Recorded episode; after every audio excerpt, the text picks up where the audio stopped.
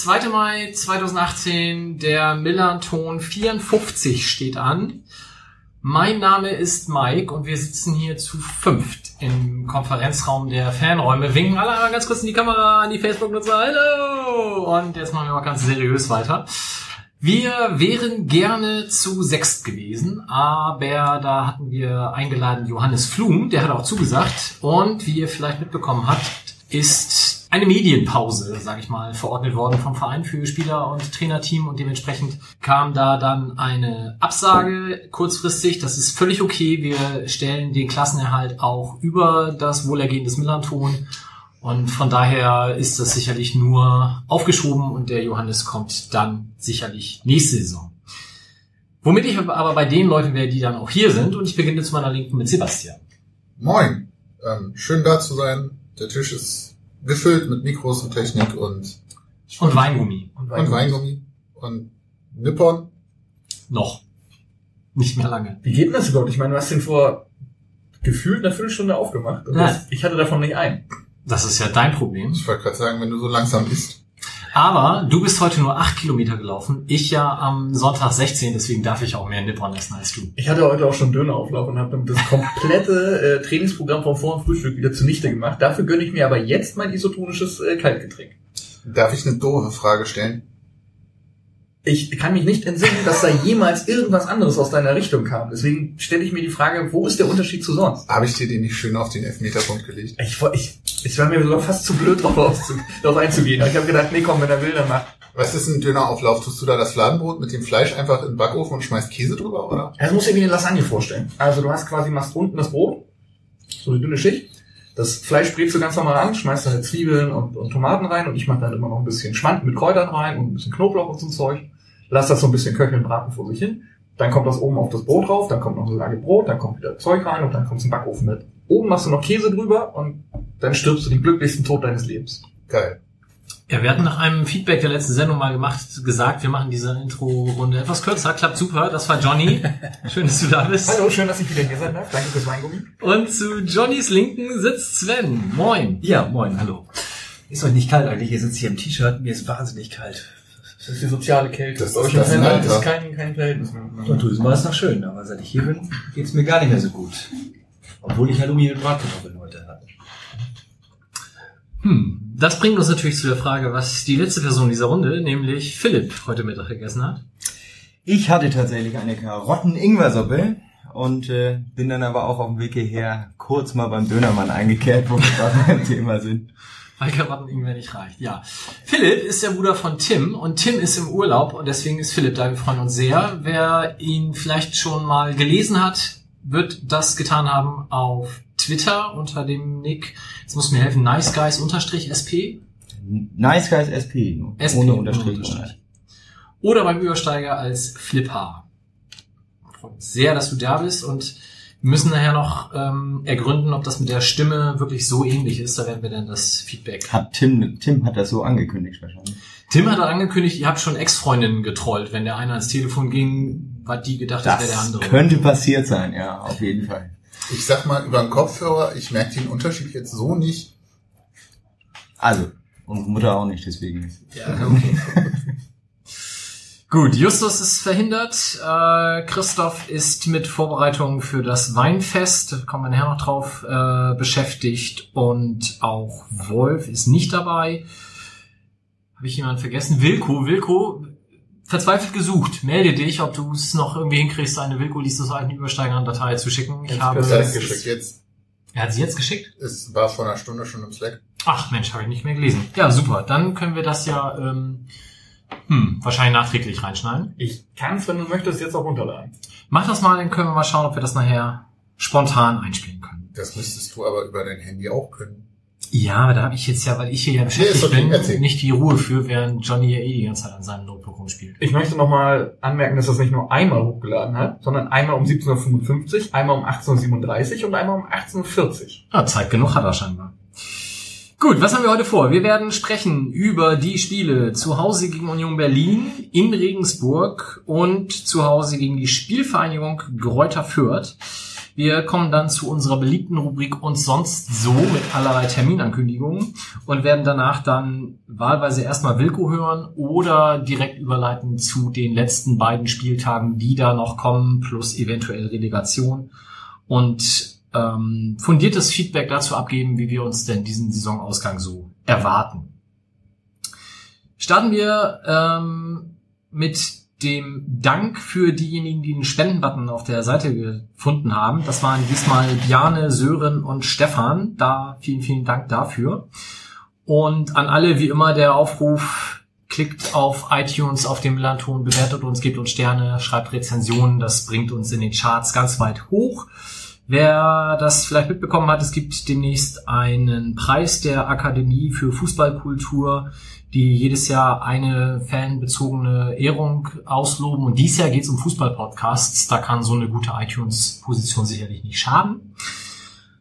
Und damit wären wir dann auch schon beim ersten Spiel. Und zwar war das das 0 zu 1 gegen Union Berlin. Wir hören dazu live und Knut vom AFM-Radio. Und ähm, wir hören erstmal die gelb-rote Karte für Marvin Friedrich und anschließend dann das wunderschöne 0 zu 1 durch Simon Hedlund. Auf Maledali. Schön den Ball geklaut. Zurück auf Park. Park mit einem geschippten Ball auf Buchmann. Linie runter jetzt weiter. Aber da gibt es ein totales gestrecktes Bein und der hat schon gelb. Nummer 5. Wir gucken nochmal auf den Zettel und sehen, dass Marvin Friedrich gegen seine zweite Gelbe passiert. Und ich finde, das kann man geben. Tja, ich würde mir das gerne nochmal angucken. Wir sind 60 Meter entfernt, aber Schlager hat sofort reagiert. Buchmann dann auch sofort reagiert. Da mag ein Kontakt gewesen sein. Buchmann nimmt den Kontakt aber optimal an. Und nochmal klatschen lässt für Trimmel. Trimmel gegen Neudecker im Dribbling. Findet Hedlund 2 gegen 2 auf dem rechten Flügel. Trimmel löst das mit Tempo und einem scharfen Ball auf Skipski und einem Abschluss abgeblockt. Nochmal Abschluss. Tor. Tor. Und es ist die 27. Ne, die 17 war es Hedlund, ne? Ja. Das war ja. Ja, das äh, sagt du. Simon Hedlund aus 15 Meter einmal quer durch den Strafraum gegangen. St. Pauli kriegt kein Bein mehr dazwischen. Ball schlägt unhaltbar in die linke Torecke für Himmelmann ein. Zur Führung hier in der 80. Minute durch Simon Hedlund. Ich fand besonders schön an der, der Tondatei erstens, dass Knut reinschreibt, der hat schon gelb. Und, und dann, dass man im Hintergrund noch hört, den einen, der sitzt im Block 2, meine ich, der schreit äh, immer bei einer Karte halt, gelbe Karte, rote Karte. Und der ganze Block antwortet mit raus die Sau. Der Rest des Spiels war dann weniger erfreulich. Ja, sprechen wir mal drüber. Wie habt ihr denn das Spiel gegen Union in Erinnerung? Philipp, möchtest du beginnen? Ich war tatsächlich gar nicht im Stadion. Warum? Ich äh, heirate in vier Wochen und meine Jungs haben mich am Freitag abgeholt zum Junggesellenabschied in einer ausgebauten Mühle bei Rostock. Taktlos. Das sind wirklich keine guten Also es, war, es trat auch äh, betretenes Schweigen auf, als ich dann im Auto mehrfach nachfragte, wir sind morgen wirklich nicht beim Spiel. da wurde sich nur schweigend angeschaut und dann War Tim beteiligt? Tim war Die beteiligt. Sau. Mir wurde Der mehrfach. Mir wurde mehrfach versichert, ähm, es wäre damit gerechnet worden, wir stünden in einer anderen Situation zu diesem Zeitpunkt. Aber ja, so haben wir das also dann am Samstag im Trockenen immerhin über einen viel zu kleinen Laptop, äh, Laptop-Bildschirm geschaut. Und ja, das nach, also es ist ja häufig die, die, der vermeintliche Mythos, dass man sowieso gegen Mannschaften, die äh, mit einem Mal weniger unterwegs sind und gegen uns spielen, äh, schlechter abschneidet als vorher. Ich habe passend dazu heute noch mal im Übersteigerblock gewühlt. Da hat Tim nämlich tatsächlich im letzten Jahr das mal statistisch etwas aufgerollt. Mythos Überzahl spielen. My Mythos Überzahlschwäche, ja. Und äh, aus den 25 Partien zu dem Zeitpunkt, jetzt dürfen es 26 sein, haben wir tatsächlich satte 16 äh, noch gewonnen oder zumindest äh, vom Ergebnis ging es besser aus als äh, vor dem Platzverweis.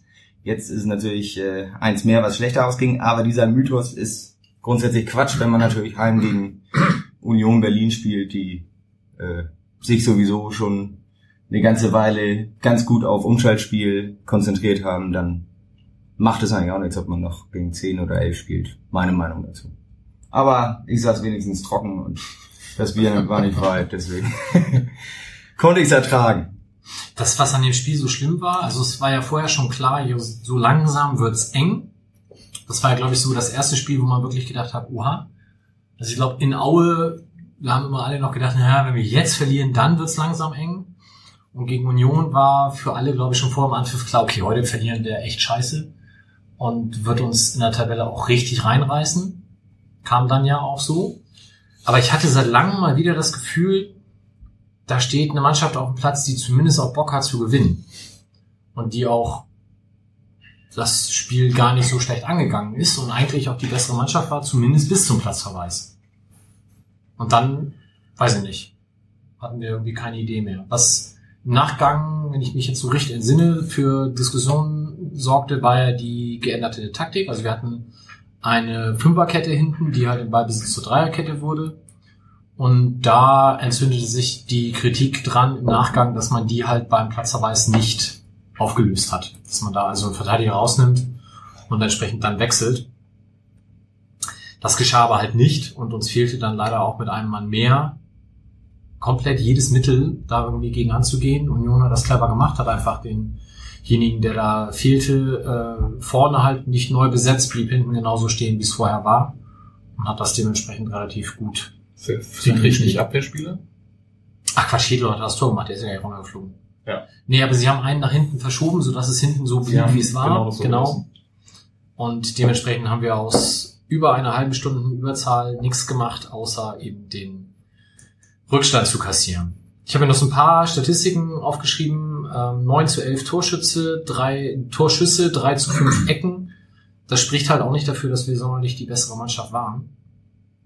Es ist genau wie du sagst, also bis zu dem Platzverweis war das alles noch so, dass man sagen könnte, ja, okay, das kann was werden. Es war jetzt nicht super Fußball, aber es war so, dass man gemerkt hat, okay, das funktioniert. Und dann ist wie ein Bruch im Spiel. Und ich weiß halt auch nicht warum. Und ich weiß nicht, ob das Sinn macht, die Taktik dann umzustellen und zu sagen, pass mal auf, wir probieren jetzt was Neues. Wenn jemand aus der Abwehr rausfällt, wenn man dann sagt, okay, wir ziehen den hinten raus und der kann von mir aus vorne mit reinspielen oder sowas. Deswegen weiß ich nicht, ob dieser Taktikwechsel wirklich zu was geführt hat, hätte. Danach wurde es halt wirklich immer schlechter. Zumal ich denke, das, was du auch gesagt hast, also was Philipp auch gesagt hat, wir sind ja noch im Audioformat, ähm, Noch. die Sache mit dem Umschaltspiel, wenn du hinten einen rausziehst, machst du es Berlin halt möglicherweise auch noch einfacher, dazwischen zu grätschen und ein Tor zu schießen. Und ich glaube, dass die Devise erstmal den Punkt sichern, da nicht mal zwingend verkehrt gewesen wäre. Ist jetzt nach hinten losgegangen, aber da dann noch wild durcheinander würfeln und offensiver werden, um auf, die, auf das 1-0 zu gehen, läufst du halt auch wahrscheinlicher in den Konter noch. Du hättest ja mit der Anzahl der Leute, die wir auf dem Feld hätten, hatten, ein Tor schießen müssen. Also es ist ja nicht so, dass wir jetzt überraschenderweise, die haben einen verloren, deswegen kriegen wir einen mehr und können in die Offensive laufen. Sondern es ist ja, in meinem kleinen Kopf funktioniert Fußball nun mal so, dass die einen weniger haben und dass dann ein bisschen fast schon egal ist, ob wir mit, im Ballbesitz fahren, spielen wir mit Dreierkette. Bumm. Das heißt, die beiden anderen können sich sowieso lösen.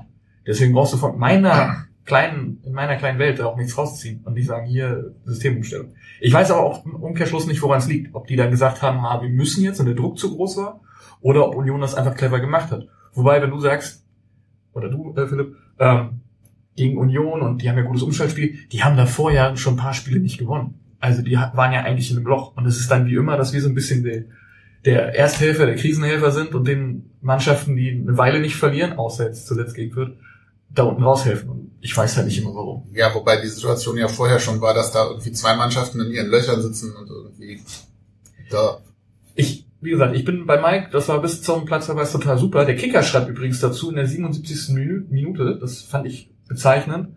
Ähm, grausamer Pass von Park ins Nichts. St. Pauli spielt in Überzahl schlechter als zuvor. Die sind also nicht die einzigen, denen das aufgefallen ist. Das war ja schon in Kaiserslautern so. Na, da fand ich das nicht.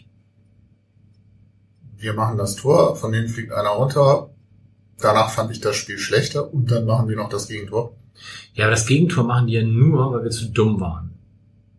Ja, das kannst du aber bei jedem Gegentor. Das könntest du immer so sagen. Nee, aber da waren wir wirklich, wirklich zu dumm. Wirklich. Bei dem anderen waren wir nur so Diesmal Da waren wir ein bisschen dumm. Diesmal echt. Diesmal echt.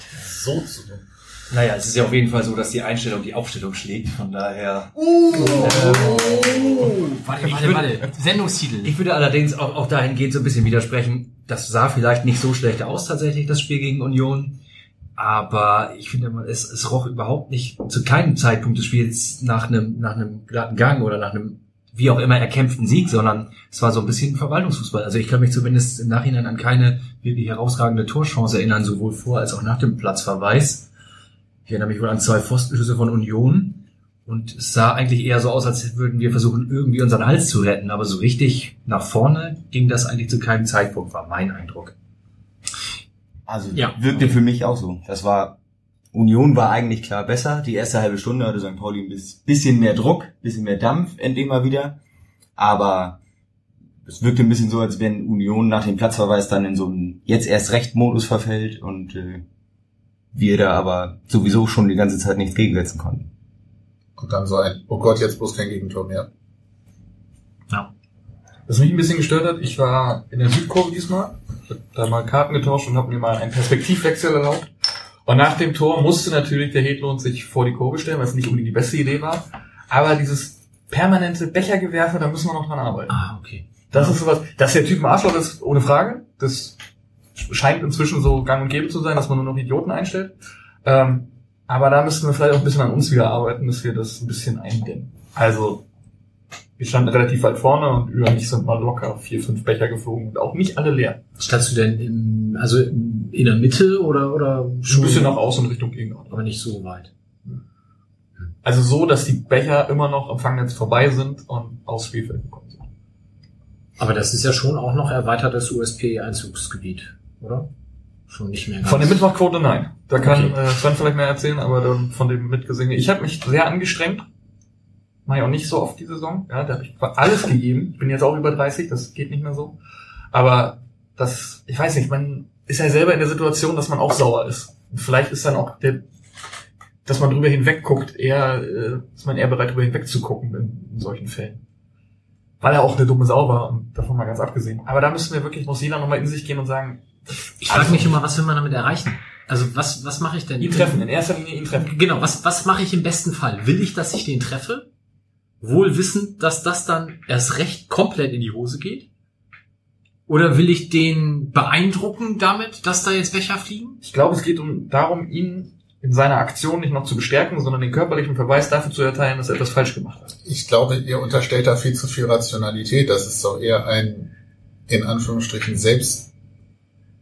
selbstbefriedigendes Werfen, also eher um das Gefühl rauszulassen, Dann würde ich um auf den Boden schmeißen. zu- Ich glaube aber auch, das ist eher Frustabbau. Ja, Aber Das auch dann würde ich auf den Boden ändert trotzdem nichts daran, dass ja- das HSV-Niveau ist. ich find's auch scheiße, so, darum geht's gar nicht, aber ich glaube nicht, dass in dem Moment so ein Prozess stattfindet, dass ich will den jetzt treffen, oh, was passiert denn, wenn ich den treffe, das könnte ja negative Konsequenzen haben, sondern Ich wollte auch keine Diskussion nach Sinn und Zweck heraufrufen, sondern nur, dass wieder jeder mehr ein bisschen in sich geht und sagt, okay, aber wir haben ja quasi jemanden Ausgebildetes hier, der vielleicht auch noch was dazu sagen möchte. Ich sehe das, ich sehe das auch genauso, dass es natürlich ist, das ist eine Art von Frustabbau und auch der, ich glaube tatsächlich der zusätzlichen emotionalen Drucksituation bei so einem Spiel auch geschuldet, wäre wahrscheinlich was völlig anderes, wenn wir Achter gegen Neunter da gespielt hätten.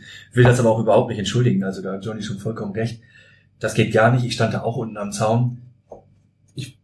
Dann leider auch in der Situation schwierig, wenn dann auch mehrere Becher geflogen kommt, das tatsächlich konkret zu lokalisieren. Das ist dann auch ein Stadionbereich, wo die, wo die Selbstreinigung dann eben tatsächlich nicht so greift, wie das vielleicht im Mittelblock noch eher der Fall wäre, wo USP steht. Ähm, hat mich auch geärgert. Ich versuche dann auch immer irgendwie tatsächlich das zuordnen zu können und irgendwie noch gegebenenfalls einzugreifen. Und auch das soll es irgendwie nicht beschönigen, aber erinnert ihr euch zufällig an das Pokalspiel Schalke gegen Frankfurt? Die letzten Minuten, die da vor der Nordkurve abgehen, Ja. was da alles geflogen kam, da habe ich, äh, da habe ich tatsächlich vom Fernseher gedacht, ei, da haben wir bei uns aber Luxusprobleme und erstaunlich, wie wenig das von äh, TV-Kommentator und auch Schiedsrichter irgendwie thematisiert beziehungsweise großartig problematisiert wurde. Das schien da so.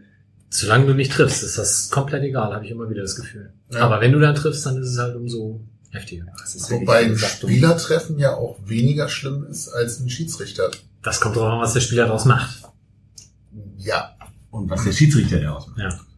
Aber rein Regelblub scheint es da ja noch eine Diskrepanz Ja, weil Gewalt gegen den Schiedsrichter und natürliches Becherwerfen, Gewalt gegen den Schiedsrichter ist zwingend Spielerbruch. Also auch wenn ein Spieler einen Schiedsrichter mehr als nur sanft berührt, sondern halt schlägt oder schubst, ist das ein Spielerbruch, egal ob der das so gemeint hat oder nicht. Und da ist halt der Becherwurf gegen den Schiedsrichter auch so. Wenn ich den Schiri schlage, wie kann ich es denn noch gemeint haben? Naja, es kann ja mal so aus der Emotion so, so ein leichtes, hör doch mal auf oder so, so, so ein leichtes mm, Anrempeln vielleicht. Das differenzierst? Okay. Das käme jetzt auf die Situation an. Also ich sag mal, das, was Kalla mit dem Regensburger gemacht hat, wäre schon zu viel. Aber da kommen wir ja gleich noch drauf. Ich war auch emotional beteiligt bei dem Spiel. Ich habe mich da nach dem Spiel tatsächlich fast geprügelt. Im Blog noch. Weil es kam, ich habe habe ich beim letzten Mal drüber geredet, dass dieser Typ hinter mir sitzt und immer mit den Fingern auf meine Schulter getippt hat, Ja. wenn ich aufgestanden bin. Hast du. Der war wieder da. Und der sagte dann zu mir, in dem Moment, wo ich aufstand, ma- machte er wieder genau das Gleiche und sagte dann, als wir dann kurz ins Diskutieren kamen, du zwingst mich damit auch aufzustehen.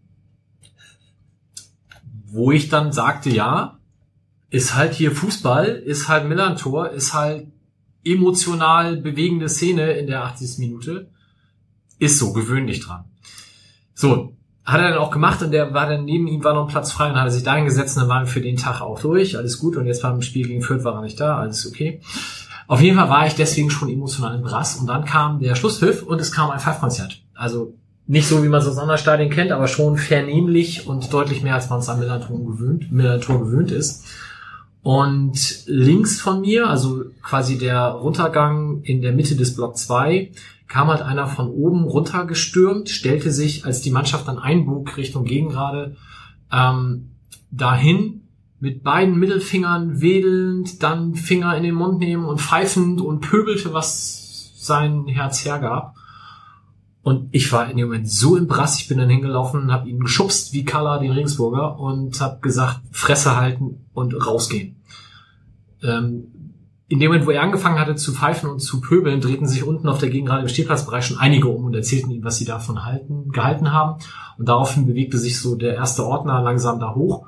Und als ich den dann schubste, waren wohl gerade zwei, drei Ordner im Dahingehen. Und daraufhin sagte mein Sohn zu meiner Frau dann nur, Papa kriegt hier Stadionverbot, was machen wir denn dann? wie, kommen wir denn dann nach Hause?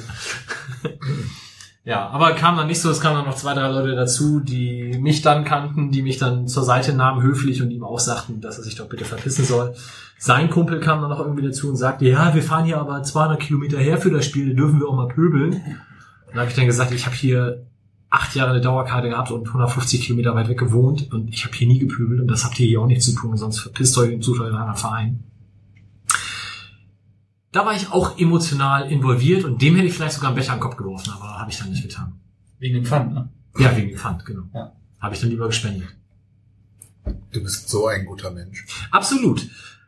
Ansonsten habe ich darauf geachtet ähm, beim Torjubel der Unioner, ähm, weil ich ja irgendwo hin musste in meiner Energie und meiner Wut, wie viele Leute denn sonst so aufspringen außerhalb des Gästeblocks und ich fand es erstaunlich wenig. Ich hätte mit mehr gerechnet. Also es war tatsächlich sehr auf den Gästeblock beschränkt, in meiner Wahrnehmung zumindest. Es gab ja auch von Anfang an vom Verein relativ klare Aussagen zum Thema. Ja, wobei Gäste Farben nicht tragen und trotzdem da sein und dann jubeln, sind ja auch nochmal zwei Paar Schuhe. Aber Sven hat genickt zumindest. Das Ja, hat hat auch tatsächlich gut funktioniert. Ja. Ähm, dass der Verein, der Verein hatte gesagt, genau das. Gästefarben nur im Gästebereich ja vorher kommuniziert. Ist, haben wir auch wahrscheinlich hier schon hundertmal diskutiert, ist irgendwie schade, dass es so notwendig ist. In einigen Fällen ist es aber halt auch nachvollziehbar und ja, so läuft's halt und dann ist es, glaube ich, erstmal eine ganz gute Zwischenlösung, die, die wir da gefunden haben. Jetzt gegen Bielefeld dürfen wir das auch wieder bewundern, ob das funktioniert. Das finde ich sehr gut. Ist das alles noch nicht kommuniziert, oder? Ist das heute Nachmittag irgendwie? Ja, wird so, Wird, wird so ja. sein, ja. Ja. Okay. Wird da gegen Bielefeld denn mit gerechnet? Also bei Union konnte ich Ich erinnere mich noch ziemlich genau an die Bielefeld, als ein Bielefeld so in Frakturschrift auf dem Pullover in der Gegend gerade im Okay. Block D. Und da hatte ich eine interessante Diskussion mit unserem Organisationsleiter Sven Brooks zu dem Thema und er meinte, wenn wir jetzt anfangen, Frakturschrift zu verbieten und seine üblichen dazugehörigen Sätze. Und äh, Ja. Deswegen finde ich das sehr schön. Wo wir gerade über schlechte Pullis reden. Ich war gestern bei Niendorf gegen Wedel, OZ-Pokalfinale. Und da habe ich zum ersten Mal in freier Wildbahn einen Menschen gesehen, der diesen Kapuzenpulli trägt mit manche Männer gehen zum Fußball, echte Männer gehen ans Millantor. Den gibt's ja, glaube ich, für jeden Verein in der entsprechenden Version. Ich habe gedacht, sowas ist immer nur ein Gag auf Facebook, das kauft kein Mensch. Aber es müssen ja Menschen offensichtlich dafür Geld ausgegeben haben. Aber du bist nicht hingegangen und hast ihn befragt. Nee, habe ich mich nicht getraut, den hätte ich ja auch geschubst oder so. Ich wollte ja kein Stadionverbot in Niendorf riskieren. Das wäre ungünstig. 200 Kilometer zum Ortspokal-Finale muss ich von hier noch bepöbeln lassen. Genau. Die wieder ihr Bauern. Ganz, ganz aus Wedel. Aber apropos Stadionverbot, eine Frage, die bei mir in der Bezugsgruppe letztes Spiel aufkam. Was ist eigentlich mit Stadionverbotlern, die eine Dauerkarte haben? Wird die Dauerkarte dann entzogen oder kannst du die dann nur für die Dauer des Stadionverbots eben nicht selber nutzen? Die kannst du nicht selber nutzen, genau. Die ist ja frei übertragbar. Okay, aber man behält die Dauerkarte und seine Wobei es auch. Vereine gibt, bei denen Ja. das entzogen wird. Ich glaube, in Dortmund zum Beispiel. Bei anderen Vereinen kriege ich ja für eventuelle Eskalation in unserem Stadion hoffentlich kein Stadionverbot. In, also was du so als Eskalation bezeichnest, da kriegst du in keinem Stadion in der Welt statt. Doch! Das meine ich vorhin mit auf der Nase. Ja, ist okay. Ja, ansonsten empfehle ich wie immer das Textilvergehen, die ja zu jedem Spiel eine eigene Sendung machen und auch die war sehr hörenswert. Die sind natürlich sportlich deutlicher zufrieden gewesen mit dem Spielausgang. Ähm, aber so furchtbar weit vorne in der Tabelle sind sie jetzt ja uns gegenüber auch nicht mehr aktuell. Von daher wird es auch da ein zitterndes Saisonende. Womit wir beim zweiten Spiel wären. Das da war das 1 zu 3 in Regensburg. Und dazu hören wir Wolf und Knut, die allerdings das nicht vor Ort im Stadion gesehen und für die AFM kommentiert haben, sondern hier in Hamburg vorm TV. Äh, wo machen die das immer? In der Hamburger Botschaft oder irgend so ein Kram? Ich hab's vergessen. Auf jeden Fall hier in Hamburg. Dementsprechend ist die Oder nochmal Giole außerhalb Geräuschkulisse etwas vom, anders. oder nochmal Giole außerhalb vom Bildgeschehen gerade. Fällt da nochmal ein Regensburger Spieler, Jan-Philipp Kaller, wird er jetzt irgendwie, ah, und dann kommt bellend wie ein wilder Pitbull Sammy Alagui dazu. Haben wir keine Bilder gesehen, also erst auf die Rudelbildung konnten wir gucken und jetzt immer noch Geschubse und Gestoße. Da ist Grüttner mit am Start und Diamantakos, Jan-Philipp Kaller ist weg. Sammy Alagui steht nahe beim Schiedsrichter. Philipp Zierreis, der Linienrichter und der Schiedsrichter besprechen sich. Die möchten die Spieler vom F. St. Pauli jetzt weiter weg haben. Jan-Philipp Kaller hat den Ball in der Hand. Und dann zeigt der Linienrichter einen Griff an, an den Hals von Jan-Philipp Kaller. Und wenn es jetzt rot gibt für Kaller, dann äh, wird es ganz eng.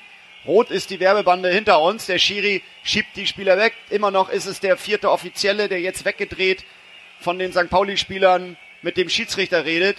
Ein Handgriff von Jan-Philipp Kaller. Jan-Philipp Kaller wird hergezogen, sieht die gelbe Karte.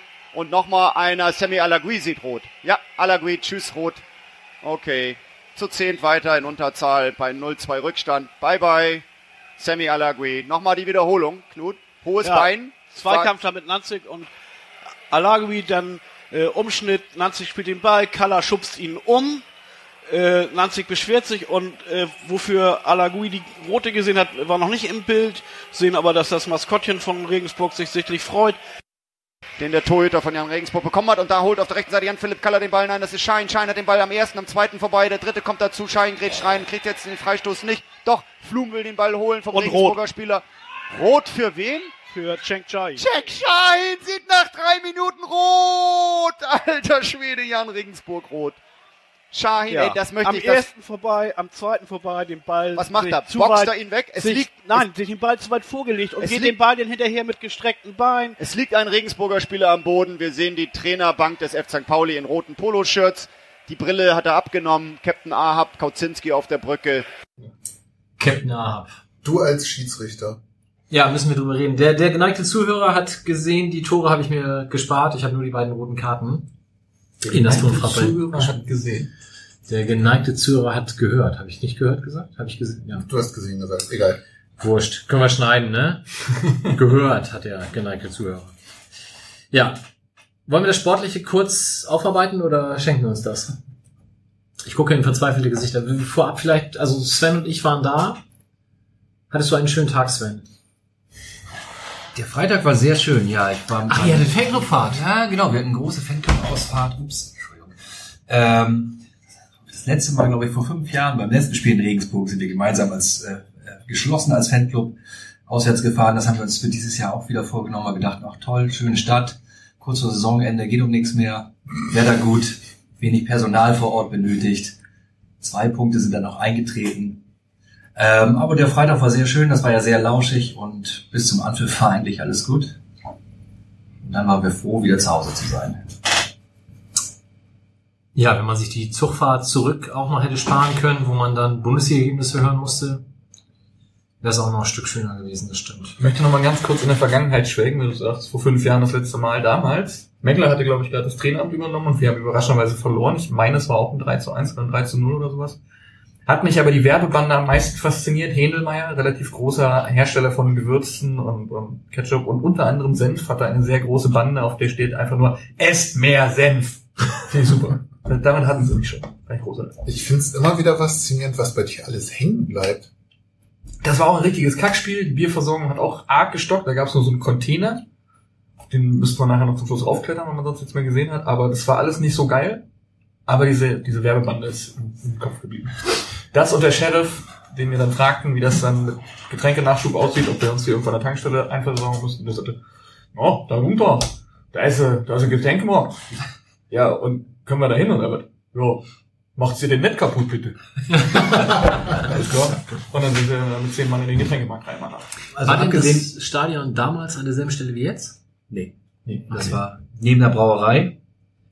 Ähm, Das nein, alte? Das alte war irgendwie direkt neben der Brauerei. Ich erinnere mich daran, war es äh, Alkoholverbot im Gästeblock und nachdem es dann das 2, das 3-0 gefallen ist, die meisten Leute eher Richtung Brauerei geguckt haben als Richtung Spielfeld. Ähm, das war deutlich schöner gelegen als jetzt. Es ist jetzt ja so ein klassisches Autobahnkreuzstadion geworden. Ähm, tja, nicht so. Im Gegensatz zum Rest der Stadt nicht so schön. Ähm, Das Aber ist so, praktisch. So, so ein roter Kasten. Ich glaube, Sebastian hatte auf Twitter geschrieben, für mich ist es das Staples Stadion, weil so sah es Das sah aus. so aus, ja. Ähm, die Wegung dahin ist völliger Schwachsinn. Ich weiß, wie seit bist du mit USP marschiert? äh, nee, wir sind im Taxi gefahren. Ah, Aus dem Hotel, die hatten so ein bisschen verschlafen. Ähm, elitär arrogant. So machen die Biber das auch immer. Der feine Herr Baron. Dafür ist der feine Herr Baron nach dem Spiel zu Fuß zum Bahnhof gegangen, die ganzen Kilometer, Ja, wir auch. weil ihm die Shuttlebusse irgendwie zu, zu voll und zu wenig in der Anzahl aussahen. Ich, ich war nach dem Spiel so auf Brass, dass ich gesagt habe, wenn ich jetzt Shuttlebus fahren muss, dann werde ich diesmal tatsächlich jemanden schubsen. Also das kriege ich Ja. nicht verargumentiert, da muss ich jetzt zu Fuß gehen. Ähm, wir, wir sind da angekommen, auf, auf dem Hinweg sind wir Shuttle gefahren und dann geht man um das Stadion einmal komplett rum und muss dann noch unter einer Unterführung durch, durch so einen Gitterkram durch, bis man dann irgendwann am Gästeblock ist. Wo ich echt denke, was ist das für eine bescheuerte Wegung? Also, wie, wie führen die einen da lang? Was hat das vor allem mit Fantrennung zu tun? Es sollte, es sollte ein, es gibt einen Gäste-Shuttle vom, Hauptba vom Hauptbahnhof, wenn denn genügend Gästefans anreisen. Auch für uns sollten dort eigentlich zwei Shuttlebusse äh, zur Verfügung gestanden haben, die direkt zum Gästeeingang fahren. Ach, Eben aufgrund der Problematik, dass man ansonsten einmal rumlaufen muss. Aber genau, zwei Shuttlebusse am Bahnhof, die dann zeitgleich da abfahren, da erwischen natürlich auch nur einen zufälligen Zufalls, wie heißt das? Egal. wo wurde das kommuniziert, dass es extra Gäste-Shuttle auch gibt? Dann habe ich das- Fanland-Homepage. Ich, eigentlich dachte ich, hätte ich gelesen. Das hatte sich erst zwei Tage vor dem Spiel. Das wird in der Sicherheitsbesprechung Ah. vor dem Spiel erst beschlossen und hatte sich dann zwei Tage vor dem Spiel quasi erst ähm, als Mittel der Wahl dargestellt. Okay, mir hat sich das versendet, aber im Zweifel hätte ich dann sowieso nicht drauf gewartet. Ja, sportlich können wir, glaube ich, schnell abhaken. 1 nach 10 Minuten, 2 nach 20 Minuten. Ich hatte bis dahin eigentlich das Gefühl, wir haben, wir haben da schon eine Mannschaft auf dem Platz, die auch Bock hat. Habe ich jetzt beim Unionsspiel schon so ähnlich gesagt. War da für mich ehrlich gesagt noch mal mehr der Fall. Ja, Das war das erste Spiel von Diamantakos in der Startaufstellung. Guadus saß auf der Bank. Kalla war erstmals wieder dabei. ich habe bei Twitter von Ralf nachher auf die Fresse gekriegt für, ich fand das außer den Gegentoren gar nicht so schlecht, das Spiel. Aber es ist, ich habe schon deutlich schlimmere Spiele gesehen diese Saison. Also so der, der Ansatz war irgendwann mal da, dass sie dann irgendwie zu früh zwei doofe Tore kriegen, die sie sich selber irgendwie quasi vorlegen. Und dann diese zwei charmanten roten Karten ist halt dann dumm gelaufen. Oder naja, nicht nur dumm gelaufen, dumm gemacht, aber Mit Ralf meinst du den Gunesch? Ja. Der, der hört keine Podcasts. Wir können ruhig sagen, dass er keine Ahnung hat. Das war Ja, dafür ja nur keine Ahnung. U23-Trainer. Ja, Das muss man auch mal sagen. zitiere aus der äh, Erinnerung, zum Glück wird beim Fußball das Ergebnis ja auch nicht nach Toren gemessen. Oder so. ja, der soll erstmal liefern. So. Aber jetzt die Frage, die du zu Anfang stellen wolltest. Genau, rote als Schiedsrichter. Ja. Also die erste, wenn ihm tatsächlich an den Hals greift, ist das keine Diskussion? Und da gibt's auch Bilder von, die ich dann Tage später gesehen habe. Also die Alagui-Nummer kann ich nachvollziehen. Also nicht, warum er das macht, sondern Na, warum nicht? Kann ich mir schon vorstellen. Du wird ihm auf den Sack gegangen sein. Aber ähm, Shahin? die haben danach, die haben danach halt auch äh, Wiederholung gezeigt und ich habe es halt da nicht gesehen. Also ich hätte es nicht einwandfrei sehen können, aber ich hatte auch nicht die schöne Sicht. Aber die zweite. Nee, lass mal die erste machen. Die, die, ähm, es gab, gibt ja auch immer die Vor- und Nach dem Spiel Gespräche, wo ja letztes Mal hier auch Yannick und Michael zu Gast waren und die haben nach dem Spiel hat Yannick mit einem Regensburger drüber gesprochen und der hat überhaupt nicht nachvollziehen können, warum Kalla da schubst. Und da muss ich jetzt mal sagen, warum Kalla da schubst, kann ich total nachvollziehen. Das darf er zwar nicht machen, aber die Situation war ja wie folgt. Es lag ein Spieler verletzt auf dem Boden, wir lagen 2-0 hinten und äh, es war dann ne, Fußball, wie heißt das? Ähm, spezifischer Kontext? Nee, wie heißt das? Code? Code. Fußball-kultureller Code? Fußballkultureller Code, vielen Dank. Äh, dass man dann den Ball so ausspielt. Natürlich kann auch der Schiedsrichter noch rechnen und so weiter, aber der Schiedsrichter wartet in der Regel kurz ab. Wenn es jetzt nicht gerade ein offener Beinbruch ist, ist es immer schöner, wenn der Spieler den Ball ausspielt. Und da hatte der Spieler den Ball entsprechend auch am Fuß und es war ganz klar ersichtlich, dass er den jetzt ins Ausspielen wird. Aber er braucht dann gefühlte zehn Sekunden, um das tatsächlich zu tun. Und das hat ewig lang gedauert. Und deswegen hat Kalla den geschubst. Darf er nicht machen, fand ich aber emotional total verständlich. Hat er auch Geld für gekriegt. Von daher fand ich das auch vom Einsatz noch. Ja, da, da ist jetzt die Frage, wenn Alagui den nicht wirkt, kriegt er dann auch nur gelb oder kriegt er dann rot fürs Schubsen? Und der Schiedsrichter hat halt nur nicht gesagt, ich kann jetzt nicht für eine Situation zwei Leute runterstellen, das ist ein bisschen hart. Die legen eh schon 2-0 zurück. Die Aber für die Szene rot wäre zumindest vergleichsweise hart gewesen, finde ich. mit, mit der Vorgeschichte, dass er den Ball nicht rausspielt, ja. Also da hätte ich wahrscheinlich auch nur gelb gegeben, das stimmt. Aber wenn normalerweise so ein Schubsen stattfindet, ist das schon rot. Okay. Also das ist ein Schubser. Das ist ja, Ja. also es- ich finde, es ist keine klare Tätigkeit. Sagen, also sanft ich würd gesagt, Das mit dem, also da bin ich ja ganz weit weg von dir diesmal. Aber Sonst- Schubsen ist doch rot. Ich Warum ja soll ich auf äh, Schubsen ist doch nichts Fußballspezifisches. Das ist wie das Riberische ins Gesicht greifen. Die Hand hat da nichts ja, zu und wie suchen. oft kriegt Ribéry dafür rot? Das ist was anderes. Der ist halt unter dem speziellen Schutz des Gottes der gelben Karte. Keine Ahnung, weiß ich nicht. Musst du andere Leute fragen. Aber für das Schubsen hätte er auch rot geben können, aus meiner Sicht. Ist okay, ist auch gelb okay, gerade mit der Vorgeschichte, dass der Typ den nicht ins Ausschießt, sondern da Zeit schindet. Ähm, ja, aber dann, dass Alawi da runtergeht. Ja, alles gut. So, zweite rote Karte Mhm. habe ich zwei Sichtweisen. Eine aus dem Stadion, Mhm. habe ich überhaupt nicht nachvollziehen können, weil für mich halt Shahin da lang sprintet, an drei Leuten vorbei, vom ersten berührt wird, vom zweiten berührt wird, vom dritten dann so ins Stolpern kommt, dass er die Kontrolle verliert, abhebt zur Grätsche und den deswegen dann so unglücklich trifft. Und der Schiedsrichter pfeift ja das Foul für Shahin. Deswegen habe ich nicht nachvollziehen können, dass er da rot kriegt und hätte ihm maximal gelb gegeben. Dann habe ich, als ich zu Hause war und irgendwann mental dazu in der Lage war, mir die Bilder dieses Spiels nochmal zu geben, drei Tage später, mir das nochmal angeschaut. Und da muss ich sagen, ja, doch, das kann man schon so machen. Er zieht noch zurück, ne? Also er zieht Und ja voll durch. Spiel ist schon unterbrochen. Ist egal. Ja, aber er war in der Bewegung. Also das, naja. Also auch wenn er zurückzieht, hat er trotzdem noch eine offene Sohle, mit der er aufs Bein geht. In äh, realen Geschwindigkeit habe ich es auch überhaupt nicht gesehen. Konnte das auch im ersten Moment gar nicht nachvollziehen. Deswegen Respekt an den Schiedsrichter, der das so erkennt. Aber nachdem man die, die Zeitlupe sieht, ist das für mich eine klare Route. Also ich fand den Schiedsrichter gegen Fürth wesentlich besser. Ja, Manuel Gräfe steht über allem. Das, Der hat halt auch nicht, der hat So halt einen schlechten Kleinigkeiten, Tag damals in Karlsruhe, aber ja, sonst. aber Ich möchte an der Stelle noch kurz den Kicker zitieren als verlässlichste Quelle im deutschen Profifußball. Nach Äh, dem Übersteiger. eine harte, aber vertretbare Entscheidung zur roten Karte zu entscheiden. Würde ich so mitgehen. Ja, hast du neben Beruf, neben dem ganzen Kram hier, bist du für den Kicker tätig? Nee, das war jetzt aber schon an der Grenze zur Beleidigung. Ich, ich finde den Kicker absolut okay. Und so wie er den eben anmoderiert hat, als verlässlichste Quelle, kann ich damit leben. Ah, okay. Gut, Spiel war dann ja durch. Ähm, es kam dann nach dem Spiel dazu, dass die Mannschaft an den Block ranging und zwei Spieler, namentlich Jan-Philipp Kaller und Johannes Flum, auch in den Block reinmarschiert sind.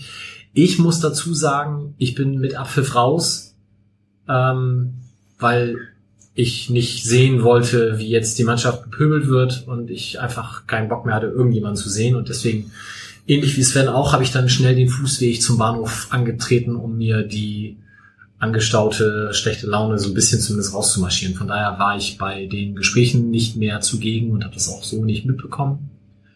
Ich glaube aber, bei der Mannschaft ist es ganz positiv angekommen, wie da umgegangen wurde miteinander, oder? Das habe ich auch den Eindruck gehabt, ja. Es war wohl relativ ja, während Gespräch auf Augenhöhe, würde ich jetzt nicht sagen. Aber natürlich sind da immer ein paar Leute auch aufgebracht und am Pöbeln, aber die beiden Spieler wurden ja auch eingeladen, unten in den Block zu kommen und dann wurde natürlich auch angemessen mit denen diskutiert und ja, was es denn überhaupt zu diskutieren gab. Aber ich glaube, es ist schon ganz gut, da mal ein bisschen so die Stimmung zu vermitteln, sich gegenseitig und tat's, tat's, mir tat die Mannschaft, ach, mir tat die Mannschaft gar nicht richtig leid nach dem Spiel. Im Nachhinein tat sie mir schon ein bisschen leid, es schon einen ganz schön hilflosen Eindruck machte, wie sie am Zaun standen und, und wussten, wir müssen da jetzt hin und wissen aber gar nicht. Und es war eher so ein hilfesuchendes. Und dann fand ich die Geste eigentlich ganz okay, hier kommt rein. Und am Ende war es ja auch so ein klassisches, komm, Leute, jetzt geht's weiter und reißt euch zusammen und wir halten alle zusammen. Das war ja die Botschaft, die dann irgendwie übermittelt wurde und dann ja vielleicht auch hängen geblieben ist. Obwohl, im Prinzip ist es ja auch ein bisschen Folklore, aber will- willst du es anders haben, dass die Leute weggepfiffen werden oder gar nicht erst kommen? Von daher, alles gut, finde ich. Ich finde es gut, dass es Kaller als erfahrener und Flum noch als relativer Neuling, der sich aber, finde ich, sehr gut integriert hat, war. Also die Personenauswahl hättest du nicht besser treffen können. Ja. Ersin C hier wurde kurz vor Schluss eingewechselt. Gutes Zeichen, dass man Boadus nicht gebracht hat oder Verbrennen eines jungen Spielers. Ich finde das Verbrennen-Argument ja immer ein bisschen schwierig. Zumal in der Situation ihm ja jetzt auch nicht die Verantwortung aufgelastet wurde, irgendwie, du musst das Spiel jetzt noch gewinnen. Also den Eindruck hatte ich jedenfalls nicht, wenn du irgendwie einen zentralen Mittelfeldspieler in der 10 Minute in einem Spiel bringst, das 2-0 hinten liegt oder so, andere Situation. Aber ähm, ich glaube, es ist eine Möglichkeit, dass er Spielzeit kriegt. Und vielleicht ein gutes Zeichen, dass Boadus nicht eingewechselt wurde. Eine positive Erfahrung war es für ihn aber sicherlich nicht. Naja, So, als während, seiner Zeit, während seiner Zeit auf dem Platz ist kein Tor mehr gefallen. Man muss das, man muss die Statistik immer so hindrehen, wie man sie braucht. Ich wollte gerade sagen, und wenn man dann diese Statistiken liest und so, Einfluss auf das Spielergebnis ist seiner noch relativ positiv in dem Bild. Kein Tor gefangen, gute Aktion gehabt. Ja.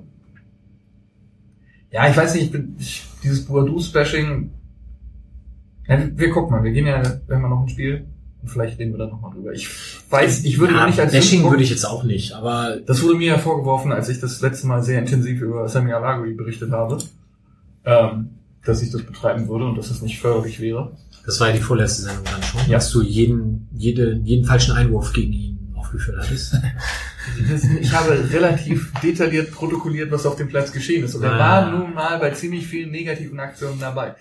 Ähm, aber ich weiß nicht, ob es, es wäre auf jeden Fall nicht schlimmer geworden, wenn er, wenn Bourdous eingewechselt worden wäre. Also, Alagi bekommt da auch deutlich mehr ab als Boadus von dem vermeintlichen Bashing. Geht ja damit los, dass die rote Karte in manchen Kreisen auch Dankbar angenommen. dankbar wurde. angenommen wurde. Ja, Deswegen- das fand ich tatsächlich, oh, das haben wir noch gar nicht besprochen. Das fand ich tatsächlich unter aller Sau, Ja. wie da teilweise in, also ich habe es nur auf Twitter mitbekommen, aber Ja. auf Facebook gab es ja wohl auch entsprechende Kommentare, die das gefeiert haben und gesagt haben, Gott sei Dank, jetzt steht er uns nicht mehr zur Verfügung, jetzt wird alles gut. es gab, ja, das genau, das Reaktionsspektrum ging von, wenn man etwas positiv sehen will an diesem Spiel, ist es, dass die beiden für mindestens zwei Spiele nicht dabei sind, bis hin zu, vielleicht könnten wir die für den Rest der Saison ganz, der Saison ganz rauslassen. Und das fand ich auch so ein bisschen, ich, will noch nicht mal sagen unhöflich, das ist das komplett falsche Wort, das ist einfach. Also, ich mag den Typen auch nicht und ich finde, beide könnten bleiben hinter ihren Möglichkeiten, was sie spielerisch könnten.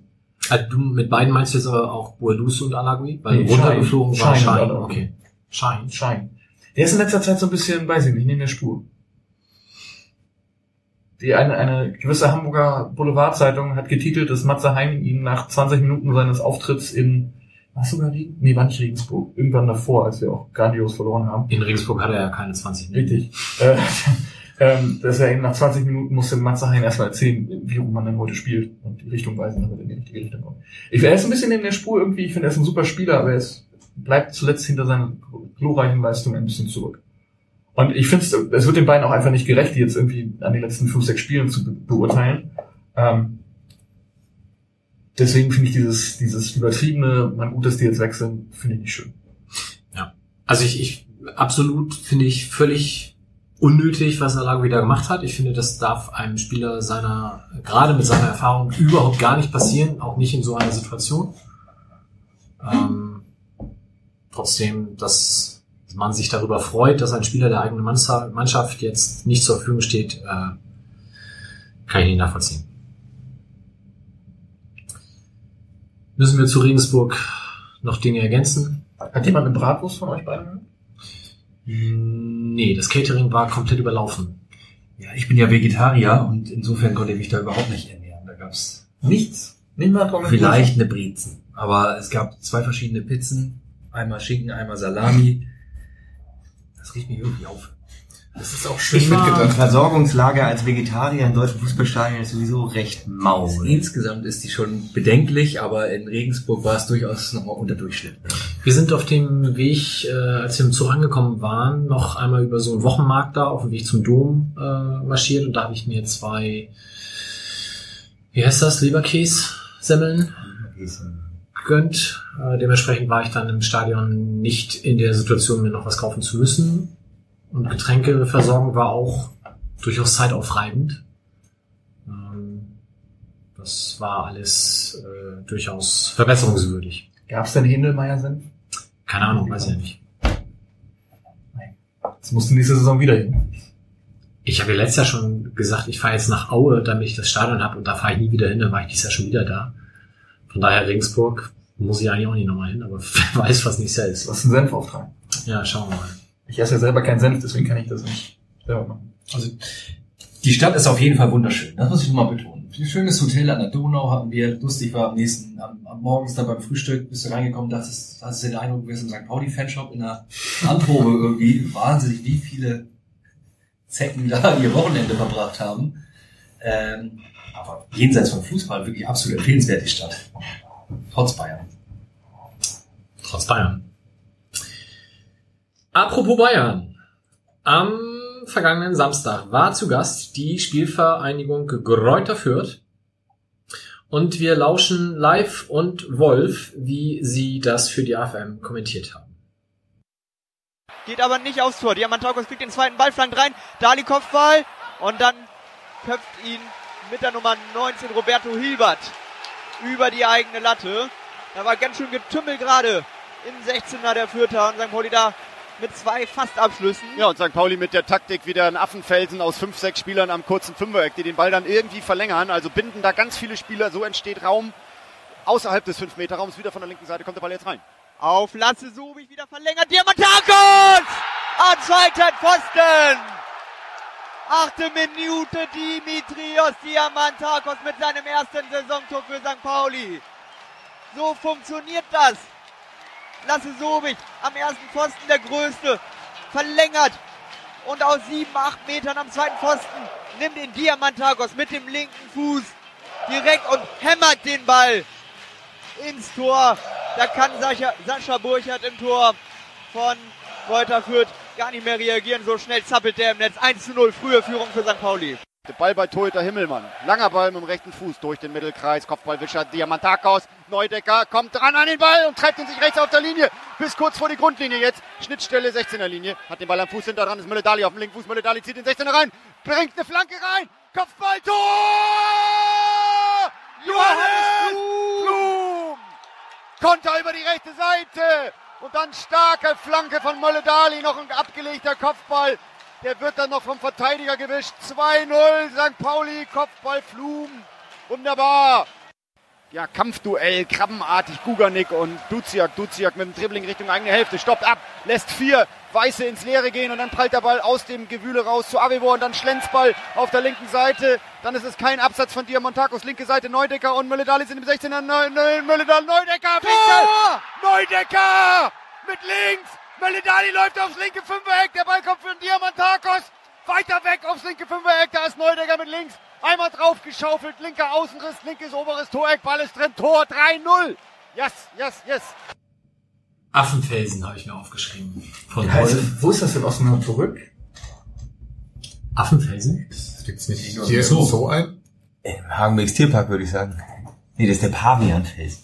Ich kenne nur den auf. Paviane nicht auch ist das? Ja, ja, aber Philosophiert mal. Stadion an der Bremer Brücke. VfL Osnabrück News. Affenfelsen gegen Meppen ausverkauft. Ich wusste, da gibt es irgendwie einen, Tribünen, der Gästebereich und der Affenfelsen sind bereits ausverkauft. Okay. Das klingt attraktiv. Nun gut. Ich hatte mal so eine Zeitung gelesen, die hat Reden wir erstmal über das Spiel. Reden wir über Spiel. Reden wir vielleicht ganz am Anfang einmal über das, was die Woche vorher so passiert ist. Es wurde auf allen möglichen Wegen, fanseitig, vereinsseitig versucht, ich sage mal mobil zu machen und wirklich alles zusammenzusammeln, was irgendwie geht. Es wurde appelliert, früh im Stadion zu sein, schon beim Warmlaufen die Mannschaft zu pushen. Und gut, im Nachhinein ist man immer schlauer. Es scheint funktioniert zu haben. Ähm, die Choreo auf der Süd sah sehr beeindruckend aus. Das war die 10 Jahre Südkurve Choreo von USP. Und alles fügte sich irgendwie und es war tatsächlich von der ersten Minute auf dem Platz zu spüren, heute geht da was. Also auch nochmal deutlich mehr, als es dann in den Spielen gegen Union und Regensburg der Fall war und dann auch mit dem entsprechend besseren Ergebnis. Aber irgendwie hat man da die ganze Zeit das Gefühl gehabt, ey, Fürth ist heute nur hier, um die Punkte abzugeben.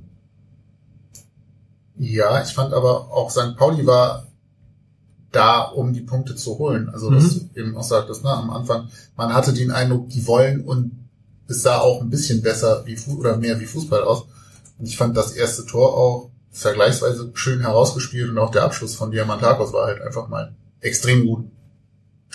Bei herausgespielt müssen wir jetzt natürlich mal über die Eckentaktik reden, Ja. die ähm, Wolf hier als Affenfelsen tituliert hat. Philipp, möchtest du das Können ausführen? wir vorher ganz kurz, ich möchte nochmal, Diamantakos hat beim Spiel davor in Regensburg bereits den ersten, die erste gute Szene gehabt, nach nicht ganz mal einer Minute, Ja. und hat einen Fallrückzieher äh, quasi versucht. Und allein daran hast du schon gemerkt, dass der Typ heiß ist. Und ich fand es sehr gut, dass er auch äh, beim Fürspiel wieder in der Startaufstellung war. Und es hat sich dann ja auch gelohnt. Also zur Affenfelsen-Taktik kann ich nicht sagen, weil ich mir null vorstellen kann, was Wolf damit gemeint haben kann. Äh, ich kann das erzählen. Ja. Ähm, wenn das hier, wir sind ja ein Audio-Podcast, also ich erkläre kurz, am Tor direkt sammelt sich alles in der relativ schmalen Zone zwischen kurzer Pfosten und äh, 5 Meter Raum, Eck. So in diesem, ich sag mal Pi mal Daumen, werden das ja wahrscheinlich 5 mal 5 Meter sein, ich weiß es gerade gar nicht. Äh, da stehen gefühlt acht St. Pauli-Spieler. Das ist dann eher die G-Jugend-Taktik bei einer Ecke. Ja, so sieht das dann im Jugendfußball aus. Weil Johnny zeigt jetzt die spiegelneue Fotostrecke eines Affenfelsen von Gibraltar, habe ich gesagt vorhin. Ne? Also irgendwie so muss das ausgesehen haben. Nein, also die haben sich da alle, haben sich, wie die auf Affenfelsen kommen, weiß ich nicht, aber die haben sich da alle halt geballt am kurzen Pfosten versammelt, offensichtlich mit der Absicht, den Ball wahlweise von dort direkt Richtung Tor zu äh, abzulenken oder halt, so wie es jetzt dann war, Richtung langen Pfosten zu verlängern und da stand Diamantakos halt auch sträflich frei. Also da war ja kein Vierter irgendwie drumrum, die scheinen alle Halle auch auf dem Affenfelsen gewesen zu sein. Aber du musst ihn halt auch erstmal so treffen. Und dann macht er das auch echt geil. Zauberhaft. Zauberhaft. Also ich, ich bei diesem Sportfernsehen, bei dem der nichts andere ehemalige Fußballer auch tätig ist, äh, kann man das immer noch online nachverfolgen bei YouTube. Gunnar, schön groß. Wäre super, wenn Sie zur Saisonauftaktfolge wieder da sind. Und das, das ist wirklich Zucker, wie er den kriegt. Das ist, also wie er den auch nimmt, das, der wollte. Der wollte. Also, um das nochmal von dir auszuführen, Sebastian, ähm, man hatte das gegen Union und auch in Regensburg eigentlich schon gemerkt, dass da auch eine Mannschaft auf dem Platz stand, die wollte. Aber jetzt haben wir einfach nach sieben Minuten war es, glaube ich, Mhm. nach sieben Minuten das Tor. Genau. Und dann ist es natürlich endgültig so die Situation da, dass dann eben auch von den Rängen genau das kommt, was gewollt ist. Gegen Union Berlin kann man das so haben, man hält das vielleicht, man kann sich auf den Rängen vornehmen, was man will. Dann ist das Wetter noch scheiße, das hält vielleicht die ersten 10, 15 Minuten. Wenn dann auf dem Platz nichts passiert und nichts kommt, was diesen, diesen Funken überspringen lässt, dann verpufft das alles. Aber dazu eine Frage. Fandet ihr das von den Ringen so beeindruckend Samstag? Weil ich war eigentlich dafür, was in der Woche vorher gelaufen ist, bisschen enttäuscht von dem Rohrchen, was dann zumindest bei mir Mitte gegen gerade so ankam. Also, Du stehst ja auch nicht so richtig in der Mitte gegen, also muss man dazu sagen. Ohne das jetzt schmälern zu wollen. Ähm, viel mittiger als Höhe Mittellinie Mitte geht ja nicht. ja, dann verstehe ich nicht, was du gehört hast. Zu wenig. Also, stand dieses Stadion war schon lauter. Deutlich. Ja, aber es war die ganze Saison über sonst leiser. Ich, Deutlich. würde, Das ist ich würde behaupten, dass es im Vergleich zur restlichen Saison auf jeden Fall eine Steigerung war. Es ist ein bisschen, da können wir uns vielleicht auch später noch drüber austauschen, ob es auch so geklappt hätte, wenn im Vorfeld nicht so viel passiert wäre und ob deine Erwartungshaltung dann vielleicht eine andere gewesen wäre. Also wenn jetzt nicht irgendwie das Internet mobilisiert hätte und es wäre dann das passiert, was jetzt passiert ist, ob du gesagt hättest, geil. Und natürlich in der Kombination mit dem Tor. Also ich habe halt vorher zu meinem Sohn gesagt, wir müssen heute in den ersten fünf Minuten irgendwas von der Mannschaft bekommen, damit diese gesammelte Energie, die sicherlich auf den Rängen vorhanden ist, auch entfacht wird.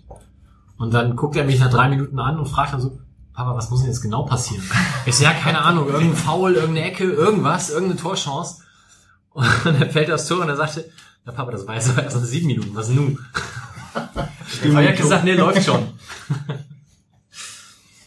ja, Nein, aber das spielt natürlich für den restlichen Spielverlauf absolut in die Hände. Ab dem Zeitpunkt wird dann auch jede Grätsche abgefeiert und ähm, dann spielt man so, oder dann hat man so das Gefühl gehabt, dass die Mannschaft sich da auch selber in so, einen- in so einen Lauf dann spielt und dann ähm, sind die Fürther natürlich dankbare Gegner gewesen, die wirklich keine große Leistung hierher gezaubert haben. Das hat aber halt auch ganz gut funktioniert mit dem in den Rausch reinspielen. Ne? Irgendwie, wir hatten diese Saison auch Spiele, wo du nach dem 1 zu 0 plötzlich dachtest, oh, jetzt haben sie Angst. Diesmal war es eher so, dass man den Eindruck hatte, okay, sie gehen echt noch aufs zweite Tor und versuchen das Spiel weiterhin irgendwie kontrolliert oder zu kontrollieren. Es gab dann trotzdem irgendwie zwei Szenen, glaube ich, aus der Abwehr, wo wir den Fürtern wieder den Ball in den Fuß spielen, wo ich extrem an Regensburg denken musste. zweimal Avivor, ja, sehr unglücklich. aber es passiert halt. Adivor-Patzer dann irgendwie. Es, es gab noch einen Downer tatsächlich, das war die Verletzung von Christoph Buchtmann, Ja. Wo ich auch dachte, oh scheiße, der fehlt jetzt echt. Aber es, es kam dann ja Johannes Flum und der hat das auch sehr gut gemacht und hat dann ja sogar noch das Glück gehabt, dass er beim 2-0 eben richtig stand und den per Kopf da vollstrecken kann. Wobei das Tor zu 50 Prozent mindestens aus meiner Sicht Neudecker gehört, der halt diesen Ball da äh, erobert mit einem gestreckten Bein, im Endeffekt aber halt sauber den Ball spielt. Ähm, und die Flanke dann vom Mölle-Dali wird ja vom, vom Torwart nochmal abgefälscht, sodass Flum dann so frei steht. Ich würde es genau dreiteilig machen. Einmal ein Drittel wird mindestens der Fürther Hintermannschaft gehören. Ja, gut. Torwart und der stand, Flum stand ja auch wieder, wie du sagen würdest, sträflich frei.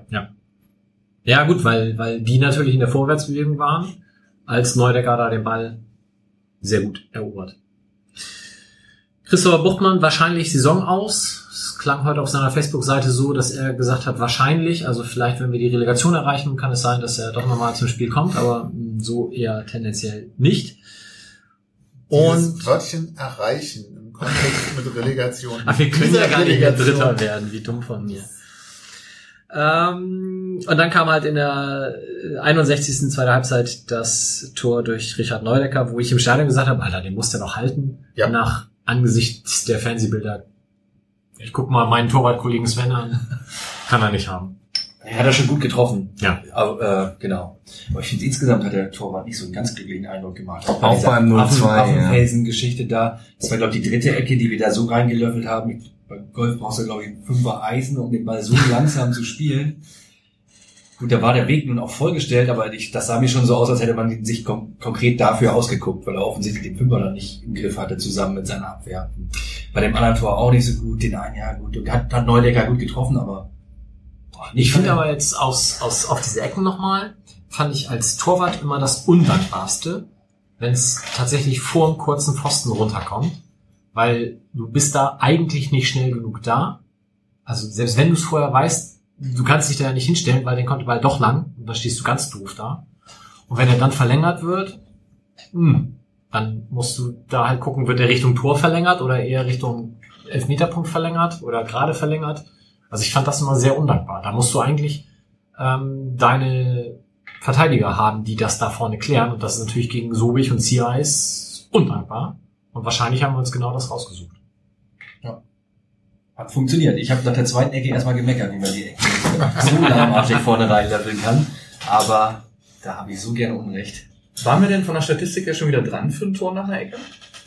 Ich glaube nicht. Wahrscheinlich nicht. Das war ja diese Saison das andere. Ja, das wollte ich gerade sagen. Das ist noch keine 15 Spiele her.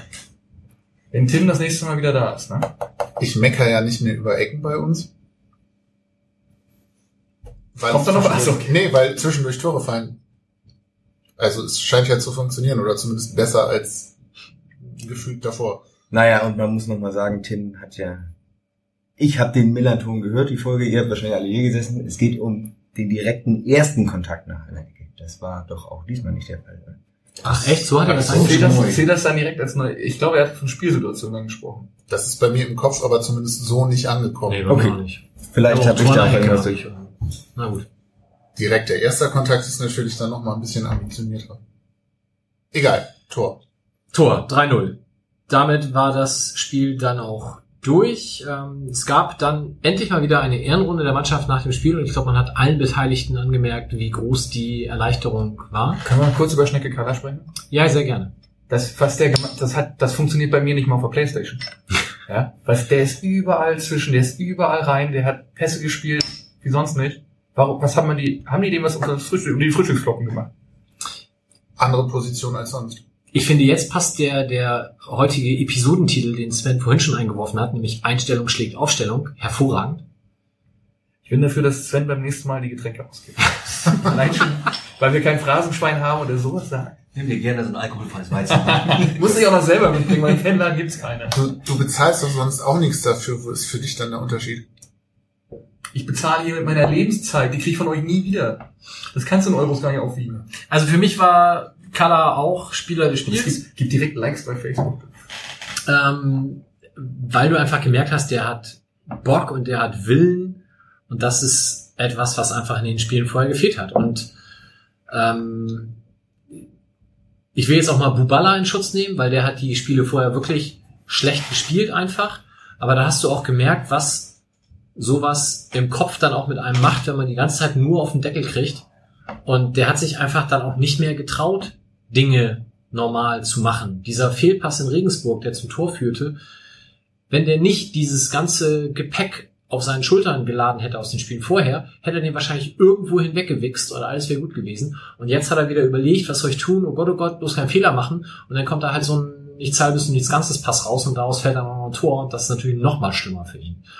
Trotzdem war es dann richtig, da an der Stelle jemanden zu bringen wie Schnecke, auch wenn er jetzt vielleicht gar nicht, war er für Ibubala rein oder war er für Park, ist ja auch egal. Das war in der Mitte, ne? Der hat ja rechts außen gespielt oder so. völlig, völlig wurscht für wen. Auf jeden Fall ähm, hab, finde ich, hab ich, hat man bei Kala gemerkt, ähm, es ist völlig egal, wen ich da heute auf den Platz stelle, die müssen brennen und bei ihm hast du das gemerkt und der hat das entsprechend äh, einfach verkörpert und wer auf Twitter Mike Glindmeier folgt, weiß, der ist nun wirklich kein großer Freund von ihm, aber ich habe mich sehr gefreut, als Mike dann auch schreiben musste, Hackentrick von Kala im Angriff, jetzt habe ich alles gesehen oder so sinngemäß, ich weiß nicht mehr, oder ich brauche Schnaps oder was er denn geschrieben hat.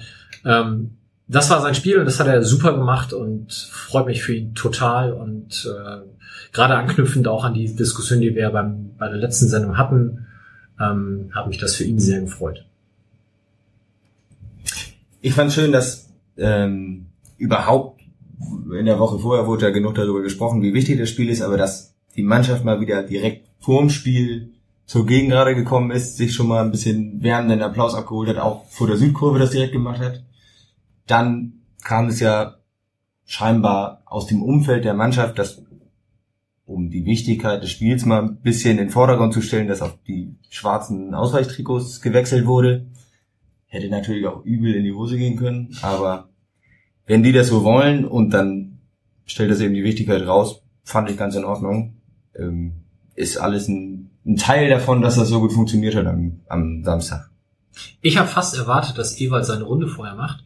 Es hat dann aber tatsächlich ja Kauczynski annähernd sowas ähnliches. Also zum einen, er hatte diesen USP Südkurven, 10 Jahre Südkurvenschal um und ist dann tatsächlich so ein bisschen applaudierend auf die Gegengrade zumarschiert. Habe ich schon gedacht, meine Güte, was für ein emotionaler Ausbruch für ihn. oh, ihr hättet mal Matze Hein während des Spiels sehen müssen. Matze Hein, Hein war ganz groß. Der war ja nicht mehr einzufangen. Und der hat immer, ich, ich habe irgendwann hab ich gedacht, der klatscht nicht. Der kann ja gerne öfter mal vorbeikommen und mich toll finden. Finde ich super. Ja, also Matze Hein ist äh, an dem Tag auf jeden Fall auf der internen Millanton Guest Wishlist weit nach oben geschnellt. Werden wir zur nächsten Saison auf jeden Fall mal versuchen umzusetzen. Ja, dann sind wir mit dem Spiel soweit durch. Manuel Gräfe hat als Schiedsrichter übrigens vom Kicker, dem seriösesten Nachrichtenmagazin ja. im Fußballbusiness, die Note 1 bekommen. Zu Recht. Spieler des Spiels ist äh, Diamantakos. Ja. Kann man so sehen, ja. Also Spielnote an sich. Kala oder Neudecker eher, aber na gut. Und in der Elf des Tages vom Kicker ist aber Bernd Nerich und äh, Philipp Zier. Philipp Zier. Nach welchen, nach welchen Kriterien die da gehen, verstehe ich auch nicht so. Ja, nee, okay. Das, ich, das verstehe ich, dass Bernd Nerich da drin ist. Was für eine Note hat der Neudecker? Weil der hat ja ein Tor. 2,5. Das verstehe ich nicht. Diamantakos 1,5. Hm. Ja, Diamantakos macht ein Tor, bereitet eins vor. Ja, Neudeck hat ja eigentlich auch eins vorbereitet, wenn man das für Flum mal nicht Mölle Dali zuschreibt, sondern seiner Balleroberung. Aber gut, ja. das sieht der Kicker vielleicht anders. Aber Schiedsrichter, ich fand es extrem angenehm, dass er relativ viel hat laufen lassen und nicht immer sofort abgepfiffen hat. Und ich hatte auch nicht den Eindruck, dass das eine Mannschaft bevorteilt, sondern es war halt einfach ausgeglichen, gewisse Zweikampfhärte zulassen. Ja. Also Mike, du bist der Schiri, ne? Aber wenn da zwei Mannschaften so im Abstiegskampf stecken und der pfeift jede, jedes Ding kleinlich ab, das kann doch nur nach hinten losgehen. Ja, also ich fand ihn schon sehr großzügig, aber wie Sebastian sagt, es war halt konsequent und einheitlich und für beide gleich so. Von daher, also das, das ein oder andere Mal hätte ich mir schon gewünscht, dass er das ein bisschen früher unterbindet, weil gerade im Abschießkampf kann das sonst auch total ausarten vielleicht nicht zwingend auf dem Niveau, aber äh, wenn ich das in einem Abstiegskampfspiel der Kreisklasse so machen würde, dann würden wir nicht mit 22 lebenden Personen den Platz verlassen, also und auch nicht ohne Krankenwagen. Also äh, das musst du dann halt auch äh, schon vom Niveau her der Spieler dir leisten können und natürlich in der Kombination Persönlichkeit Manuel Gräfe. Also ich weiß nicht mehr, wen hatte er denn das eine Mal, den er da so fast in den Arm nahm und ihm irgendwas erzählte? Oh ja, das sah kurz aus, als ob er knutschen wollte. Er hat ihn auch dann so richtig festgehalten. Das Buchti, war das nicht noch Buchtmann? Nee, war das nee. nicht ein Vierter? Das war ein Vierter. Genau, der hatte, der Vierter hatte sich irgendwie mit dem Assistenten angelegt. Das war dieser Dreier, den wir dann komplett ah, ausgepfiffen ja. haben. Und den hat er dann halt so halbwegs in den Arm genommen. Das sah so super aus, weil er halt zwei Köpfe größer war. Ähm, ja, aber das hast du halt natürlich, wenn das jetzt der, äh, gerade in die zweite Liga aufgestiegene 25-jährige Schiedsrichter macht, kann das, glaube ich, anders ausgehen, als wenn Manuel Gräfe das Spiel leitet. Also ich finde es grundsätzlich immer ganz gut, wenn Schiedsrichter ein bisschen mehr laufen lassen. Das hat man gestern auch in der Champions League gesehen. Da hat der ein türkischer Schiedsrichter, der hat auch relativ viel laufen lassen und das, wie du sagst, ist vielleicht lief vielleicht auch an dem Niveau. Ich will jetzt St. Pauli Kräuter Fürth nicht mit Bayern und Real Madrid vergleichen. Mach mal ruhig. Das, wir haben hier schon ganz andere Sachen gehört. Aber ähm, das holt aus so einem Spiel mehr raus, weil das den, stört den Spielfluss nicht so, dann führt das auch dazu, dass sich viele Spieler nicht sofort fallen lassen oder es gar nicht erst probieren, was dann ja viele auch gerne mal annehmen. Und ähm, dann schaffen es vielleicht auch zwei abstiegsbedrohte Teams mal bisschen Fußball zu spielen, statt ständig unterbrochen zu werden. Ja, Dem ist so. Aber kurz zu Real Madrid. Hat irgendjemand das Spiel gestern gesehen? Real Bayern? Erste Halbzeit. Ich hab's mir komplett Nebenbei. Es, es gab ja bei Real Madrid auch so eins, zwei, ich sag mal, Zuspielfehler aus der Abwehr. Da musste ich glatt an uns denken. Also es gibt Parallelen. Ja, auch im Hinspiel Rafinha mit seinem Fehlpass war so ein bisschen die Arme, wo er hier gegen Ja. führt. Nicht ganz so elegant, aber Man kann nicht alles und zum haben. Glück auch nicht so äh, teuer. Aber wenn wir schon drüber reden, Sven. Ulreich, was hat er gemacht? Das hat mir leid, ja. Es war Das war ein ein, Blackout, Jahrhundert. eindeutig, es, er hat eindeutig in die Drittelsekunde, bevor der Ball da war, gemerkt, dass er den ja doch nicht mit der Hand aufnehmen darf. Und dann, statt den linken Fuß zu nehmen, um den irgendwie rauszukneten, da hat er das mit dem rechten versucht und sich dabei, glaube ich, selber getunnelt. Dann lief er durch seine Beine durch. Ja. So der Klassiker, zwei Gedanken auf einmal, Ja. dann geht gar nichts Aber mehr. absolut, Ei, echt. ei, ei. Es Und vor allem mir so spielt eine leid. geile Saison, Ja. spielt echt überragend und macht dann so ein Ding. Das tat mir so leid. Es gibt dieses eine Foto, wo in der großen Perspektive du nahezu den kompletten oder zwei Drittel des Platzes siehst und das nahezu noch komplette gefüllte Stadion. Und genau in der Mitte der eigenen Hälfte sitzt Sven Ulreich auf dem Boden. Alle anderen sind schon weg.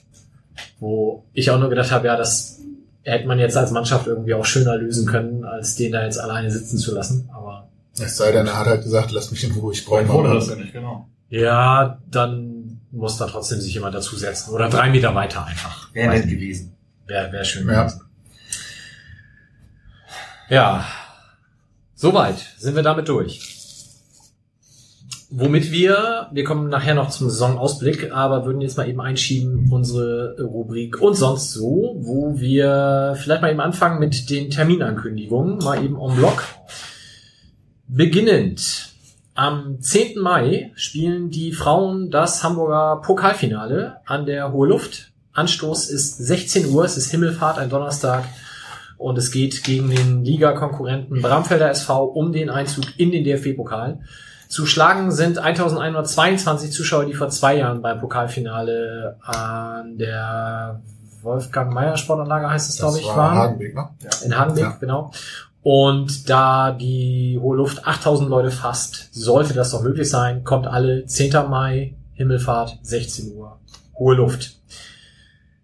Dann, ich versuche das mal chronologisch. Ähm, ha, habe ich schon versaut, weil vorher, am 5. Mai, ist das zweite Weinfest gegen Rassismus. Geht los, hier, kommenden Samstag, 14 Uhr. Es gibt 16 Stände, wo insgesamt 80 Weine präsentiert werden und gekostet werden können. Oftmals sind die jeweils dazugehörigen Winzer auch vor Ort. Man kann mit denen klönen und sprechen. Es wird den Antira-Grill geben. Dazu natürlich nicht nur Fleisch, sondern auch vegetarische Dinge. Besser als, so- als in Regensburg. Das Wetter wird der Hammer, sagt der Wetterbericht. Es wird Stadionführungen mit Weinbegleitung gegeben, was immer das heißt. Äh, auch für Kinder von 5 bis 11. Da soll man sich vorher anmelden. Ich gehe davon aus, dass die keine Weinbegleitung haben werden. Während es dann ab 19 Uhr auch Musik gibt, organisiert vom Grand Hotel Van Cleef. Der Grillmaster Flash ist zu Gast, habe ich noch nie gehört, kommt wohl aus Bremen. Aus keine Bremen, Ahnung. Grillig Grünkohl, was ist los mit dir? Okay. Der beste Musiker, der mit einer Gitarre Lieder über Mopeds macht. Also er hat nur eins davon, aber das ist wirklich gut. Okay. Der Mann erzählt Geschichten aus Bremen Nord. Und wem Sehr das, traurig. Also sowas wie Bernd Begemann nur aus Bremen? Nee, nicht so schnulzig. Oh, okay. gut, und wem das nicht reicht, danach singt noch Markus Wiebusch. Ja, das ist schnulziger. Das Ganze äh, zu bestaunen, 15 Euro im Vorverkauf, unter anderem auch im Fanladen, glaube ich. Genau. Und auch natürlich an den Stadionkassen. Alternativ 17 Euro Tageskasse. Dann gibt es am 19. Mai, das ist dann der Samstag nach Saisonende, wenn es der FC St. Pauli nicht noch versehentlich in die Relegation schafft, so rum besser, Danke, Mike. ähm, das Fanclub-Turnier hier am Millantor. Richtig, genau. 40 Teams sind dieses Jahr wieder dabei. Ähm, es gibt drei, äh, zwei Spaßgruppen und drei Gruppen im Hauptfeld. Genau. Los geht das Ganze um 10 Uhr. Das Endspiel ist für 17 Uhr geplant. Hinterher kann man noch ein gemütliches äh, Bierchen auf dem Medienparkplatz zwischen Südkurve und Gegengrade trinken. Dabei natürlich auch. Also Besucherinnen und Besucher herzlich eingeladen, vorbeizuschauen im Tagesverlauf. Wer auch noch mithelfen möchte, eventuell beim Bierausschank, kann sich auch gerne noch im Fanladen melden, wird auch immer, wird auch gerne immer jede helfende Hand gebraucht und ja, hoffentlich findet es statt. Und das wäre schon mal die Hauptsache. Nicht, dass wir dann direkt abgestiegen sind. Naja. Und dann kommt am Wochenende 25. bis 27. Mai die Welt zu Gast bei Freunden, hätte man das in DFB-Kreisen genannt. Bei uns heißt das das Anti-Radturnier hier im Millantor von Freitag bis Sonntag. Die Orga steht, glaube ich, soweit größtenteils. Und aus den letzten Jahren muss man sagen, viel mehr Spaß kann man nicht haben als an so einem Wochenende. Es ist wirklich absolut fantastisch, was da für Leute sind. Und es macht immer eine Heidenfreude, sich da aufzuhalten, auszutauschen und vielleicht nebenbei mal Fußball zu gucken. Das geht von Freitag bis Sonntag mit diversen Rahmenprogrammpunkten, können wir alles verlinken. Am Sonntag, den 27. gibt es dann zusätzlich auch noch den siebten Lauf gegen rechts. Anmeldung ist bereits freigeschaltet. Das Ganze geht äh, einmal linksrum um die Alster, sind 7, schieß mich tot Kilometer und wer sich das läuferisch nicht zutraut, kann auch einfach spazieren gehen. Ähm, ja, auch da Anmeldung werden wir entsprechend verlinken. Oder gibt's diesmal auch wieder ein T-Shirt? Also wer 10 Euro mehr äh, einsteckt und sich dort anmeldet, kriegt auch ein hübsches T-Shirt mit Mottobezug quasi. Hast du gerade die Startgebühr zufällig da? Meine, es waren mit den Warte, warte, warte, warte. Weiterleitung auf Registration. Da.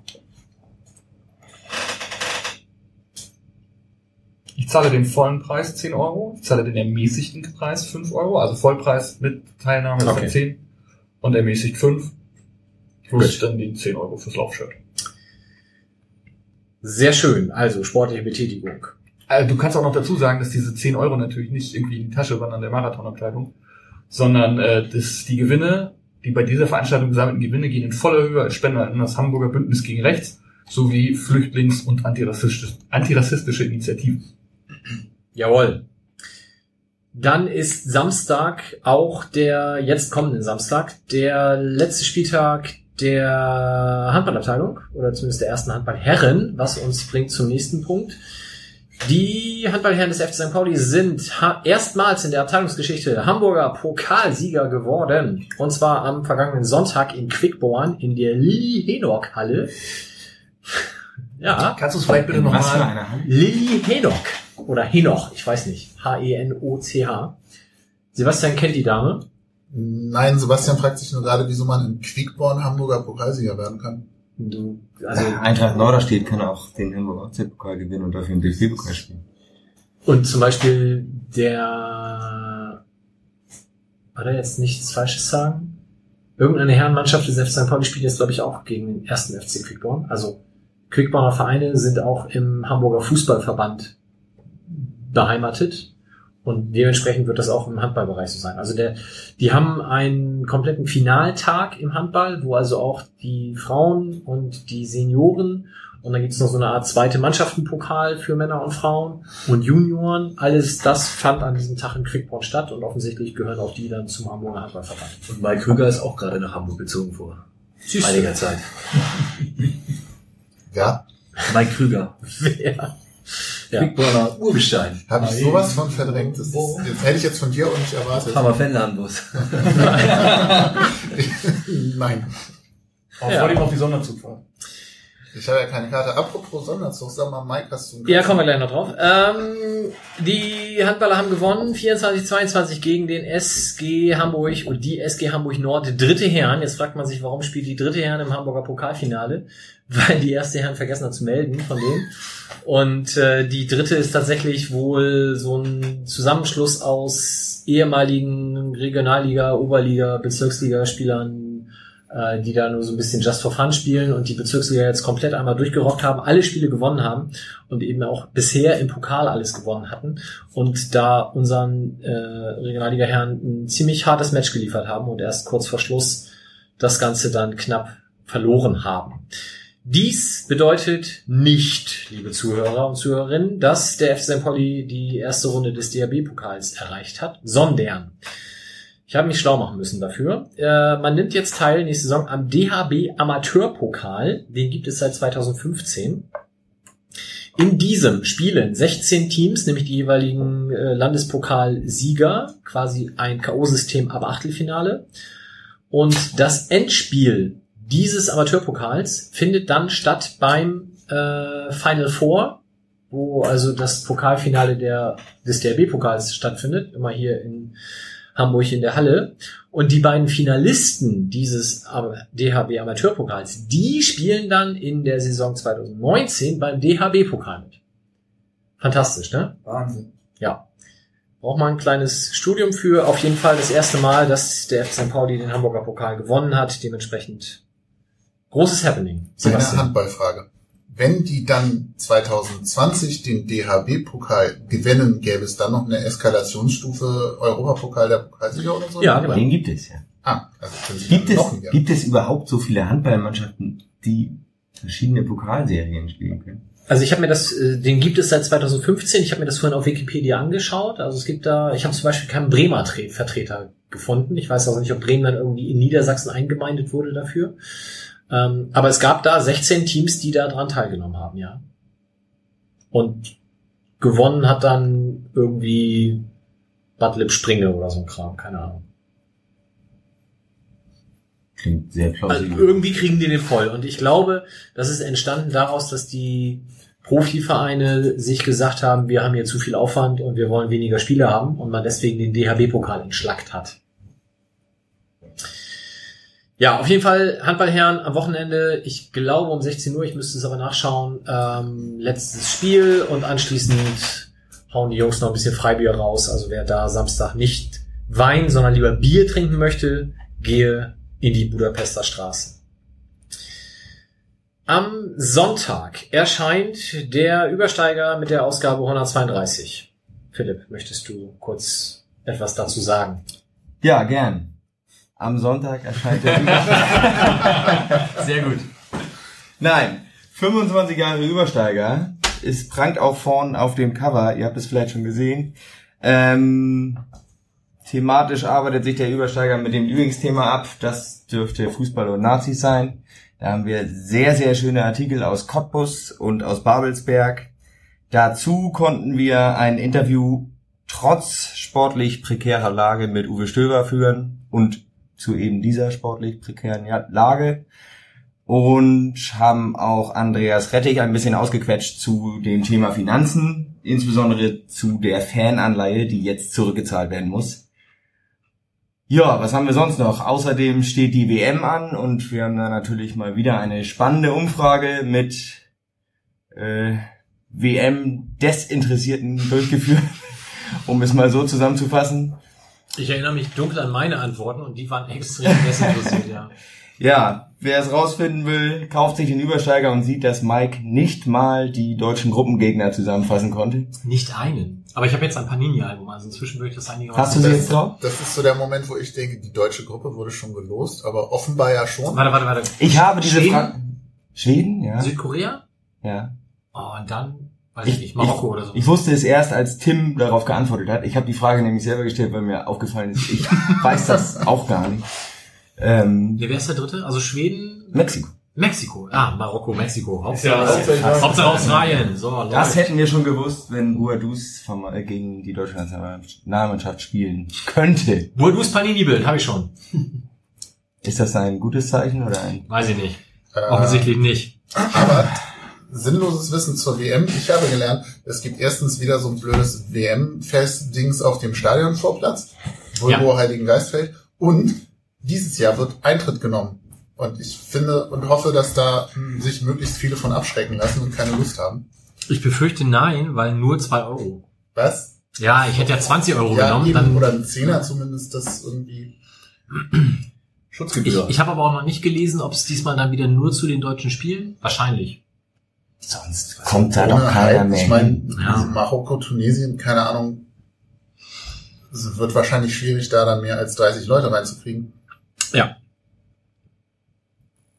Trotzdem, wo wir gerade noch beim Übersteiger waren, große Veranstaltung werfen wir in Schatten voraus. Am 1. September Jubiläumsfeier vom Übersteiger im Knust. Tickets gibt's bestimmt bald im Fanladen zu kaufen. Ich glaube, wir nehmen Ich auch guck mal 20 rüber Euro. zu.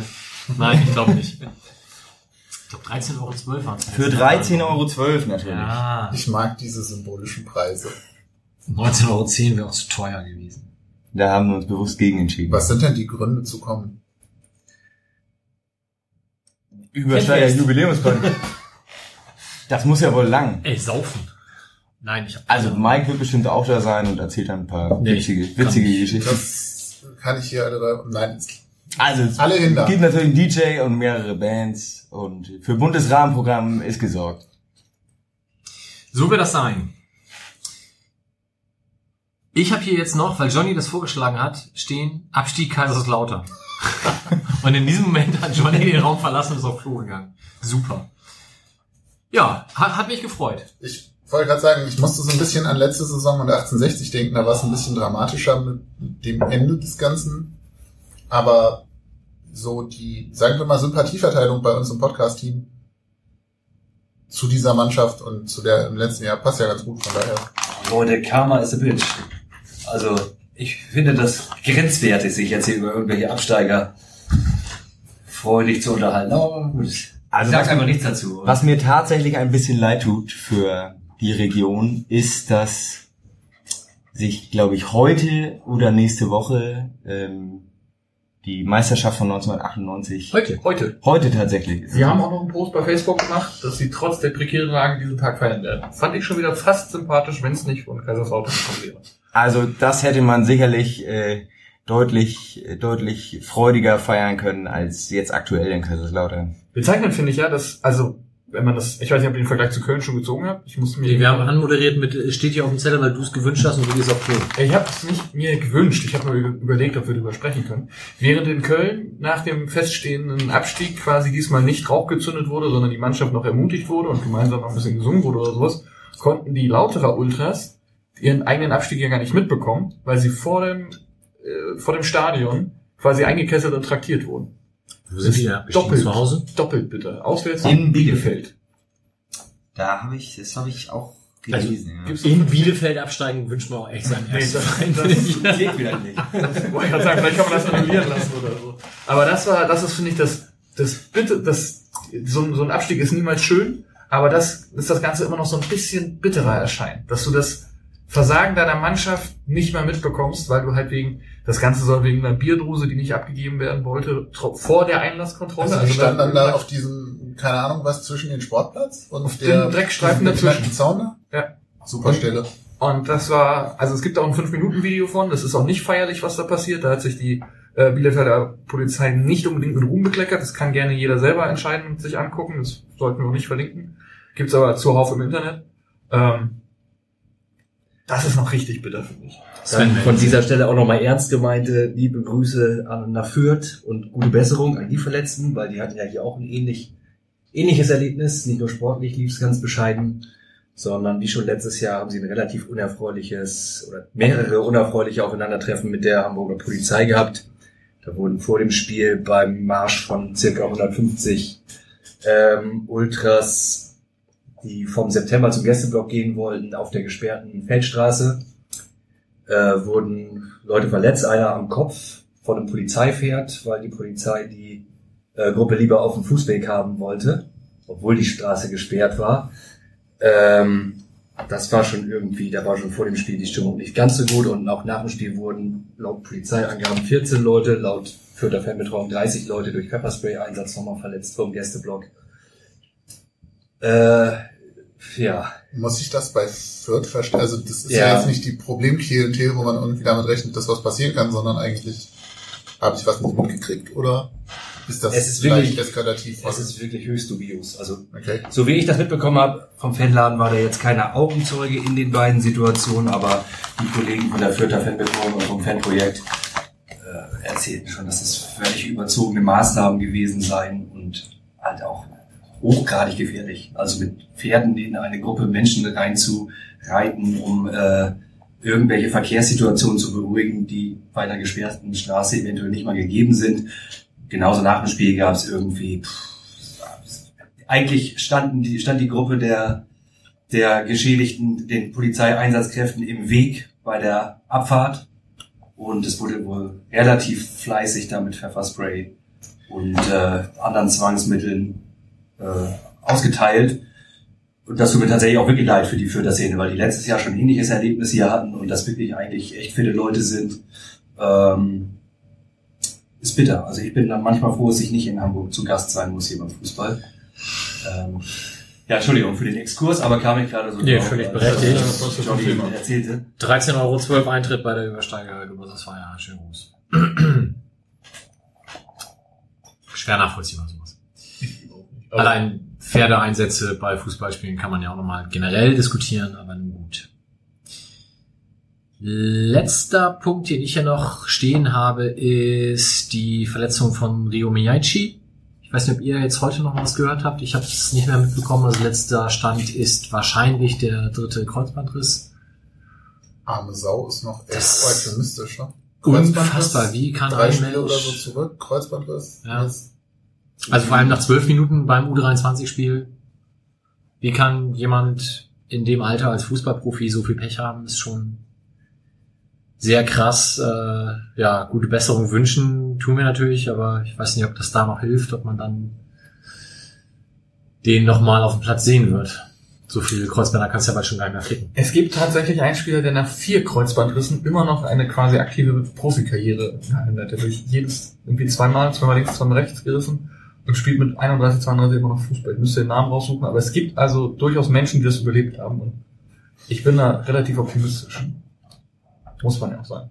Viel mehr bleibt ihm nicht, ja. Richtig. Scheiße ist es in dem, es ist immer, aber ich meine, wie alt ist der Gute jetzt? 21 oder so? 23? Ja, ich glaube, mindestens 23 müsste das schon sein, aber weiß ich gar nicht. War ja ein bisschen schon viel passiert. Und Tim, Philipp hat sich dazu was ausge... Ich hatte mir das nur mal die, nur, ist nur die Verletzungshistorie beim FC St. Pauli. Also da stehen jetzt natürlich schon drei Kreuzbandrisse. Einmal steht hier noch Knieprobleme, das war aber wohl nur eine Woche. Und dann Trainingsrückstand, ist jetzt natürlich keine Mhm. Verletzung. Aber wenn man das zusammenzählt, ist tatsächlich die aktive Zeit, hier sind es mal vier Wochen. Ja, hier sind es zwei Monate in der Sommerpause 2016. Äh, also wirklich aktiv konnte der bei uns leider nie ins Geschehen mit eingreifen. Ja, Mit drei Kreuzbandrissen. Ich weiß gar nicht, ist das immer im selben Bein gewesen? Immer im selben Knie? also jetzt ist ja eine Re-Ruptur, habe ich mir angelesen. Also das Kreuzband, was schon kaputt war, ist wieder gerissen. Aber ich glaube, vorher war es das andere. Knie. Einmal Genau. zweimal rechts, ich. Ich habe ich hab mal gehört, dass beim, beim HSV Handball, also als die noch die Profimannschaft hatten, die hatten da so einen Kreisspieler, der hatte immer am rechten Bein, der hat sich da auf was weiß ich wie auf das Kreuzband gerissen und dem haben die das Kreuzband irgendwann auf das Wadenbein genagelt oder sowas. Der ist natürlich furchtbar unrund gelaufen, aber der hat noch gespielt. Also für einen Fußballer wird es nicht reichen, aber für einen, für einen Kreisspieler hat es scheinbar noch gereicht. Das sah nicht schön aus mit so einem getackerten Kreuzband, aber. Wünscht man natürlich keinem. Wie kommen wir jetzt vom getackerten Kreuzband zu Wilko Steinhagen? Vorher noch ganz kurz, wir haben sehr, sehr intensiv über Affenfelsen philosophiert. Ich möchte hier kurz äh, den, Bessere Überleitung. den Wikipedia. Wir haben hier den Wikipedia-Eintrag zum Stadion an der Bremer Brücke, in dem der VfL Osnabrück seine Heimspiele austrägt. Am 2. April 2008 wurde mit dem Abriss der alten Nordtribüne begonnen, die durch eine moderne, überdachte Sitzplatztribüne ersetzt wurde. Im Ligaspiel gegen den SC Freiburg am 22. August 2008 wurde diese zum ersten Mal benutzt. In der Affenfelsen genannten Nordostecke entstanden zudem 750 neue Stehplätze. Wow. Aber warum da die steht so jetzt heißt, aber nicht, warum die Affenfelsen heißen.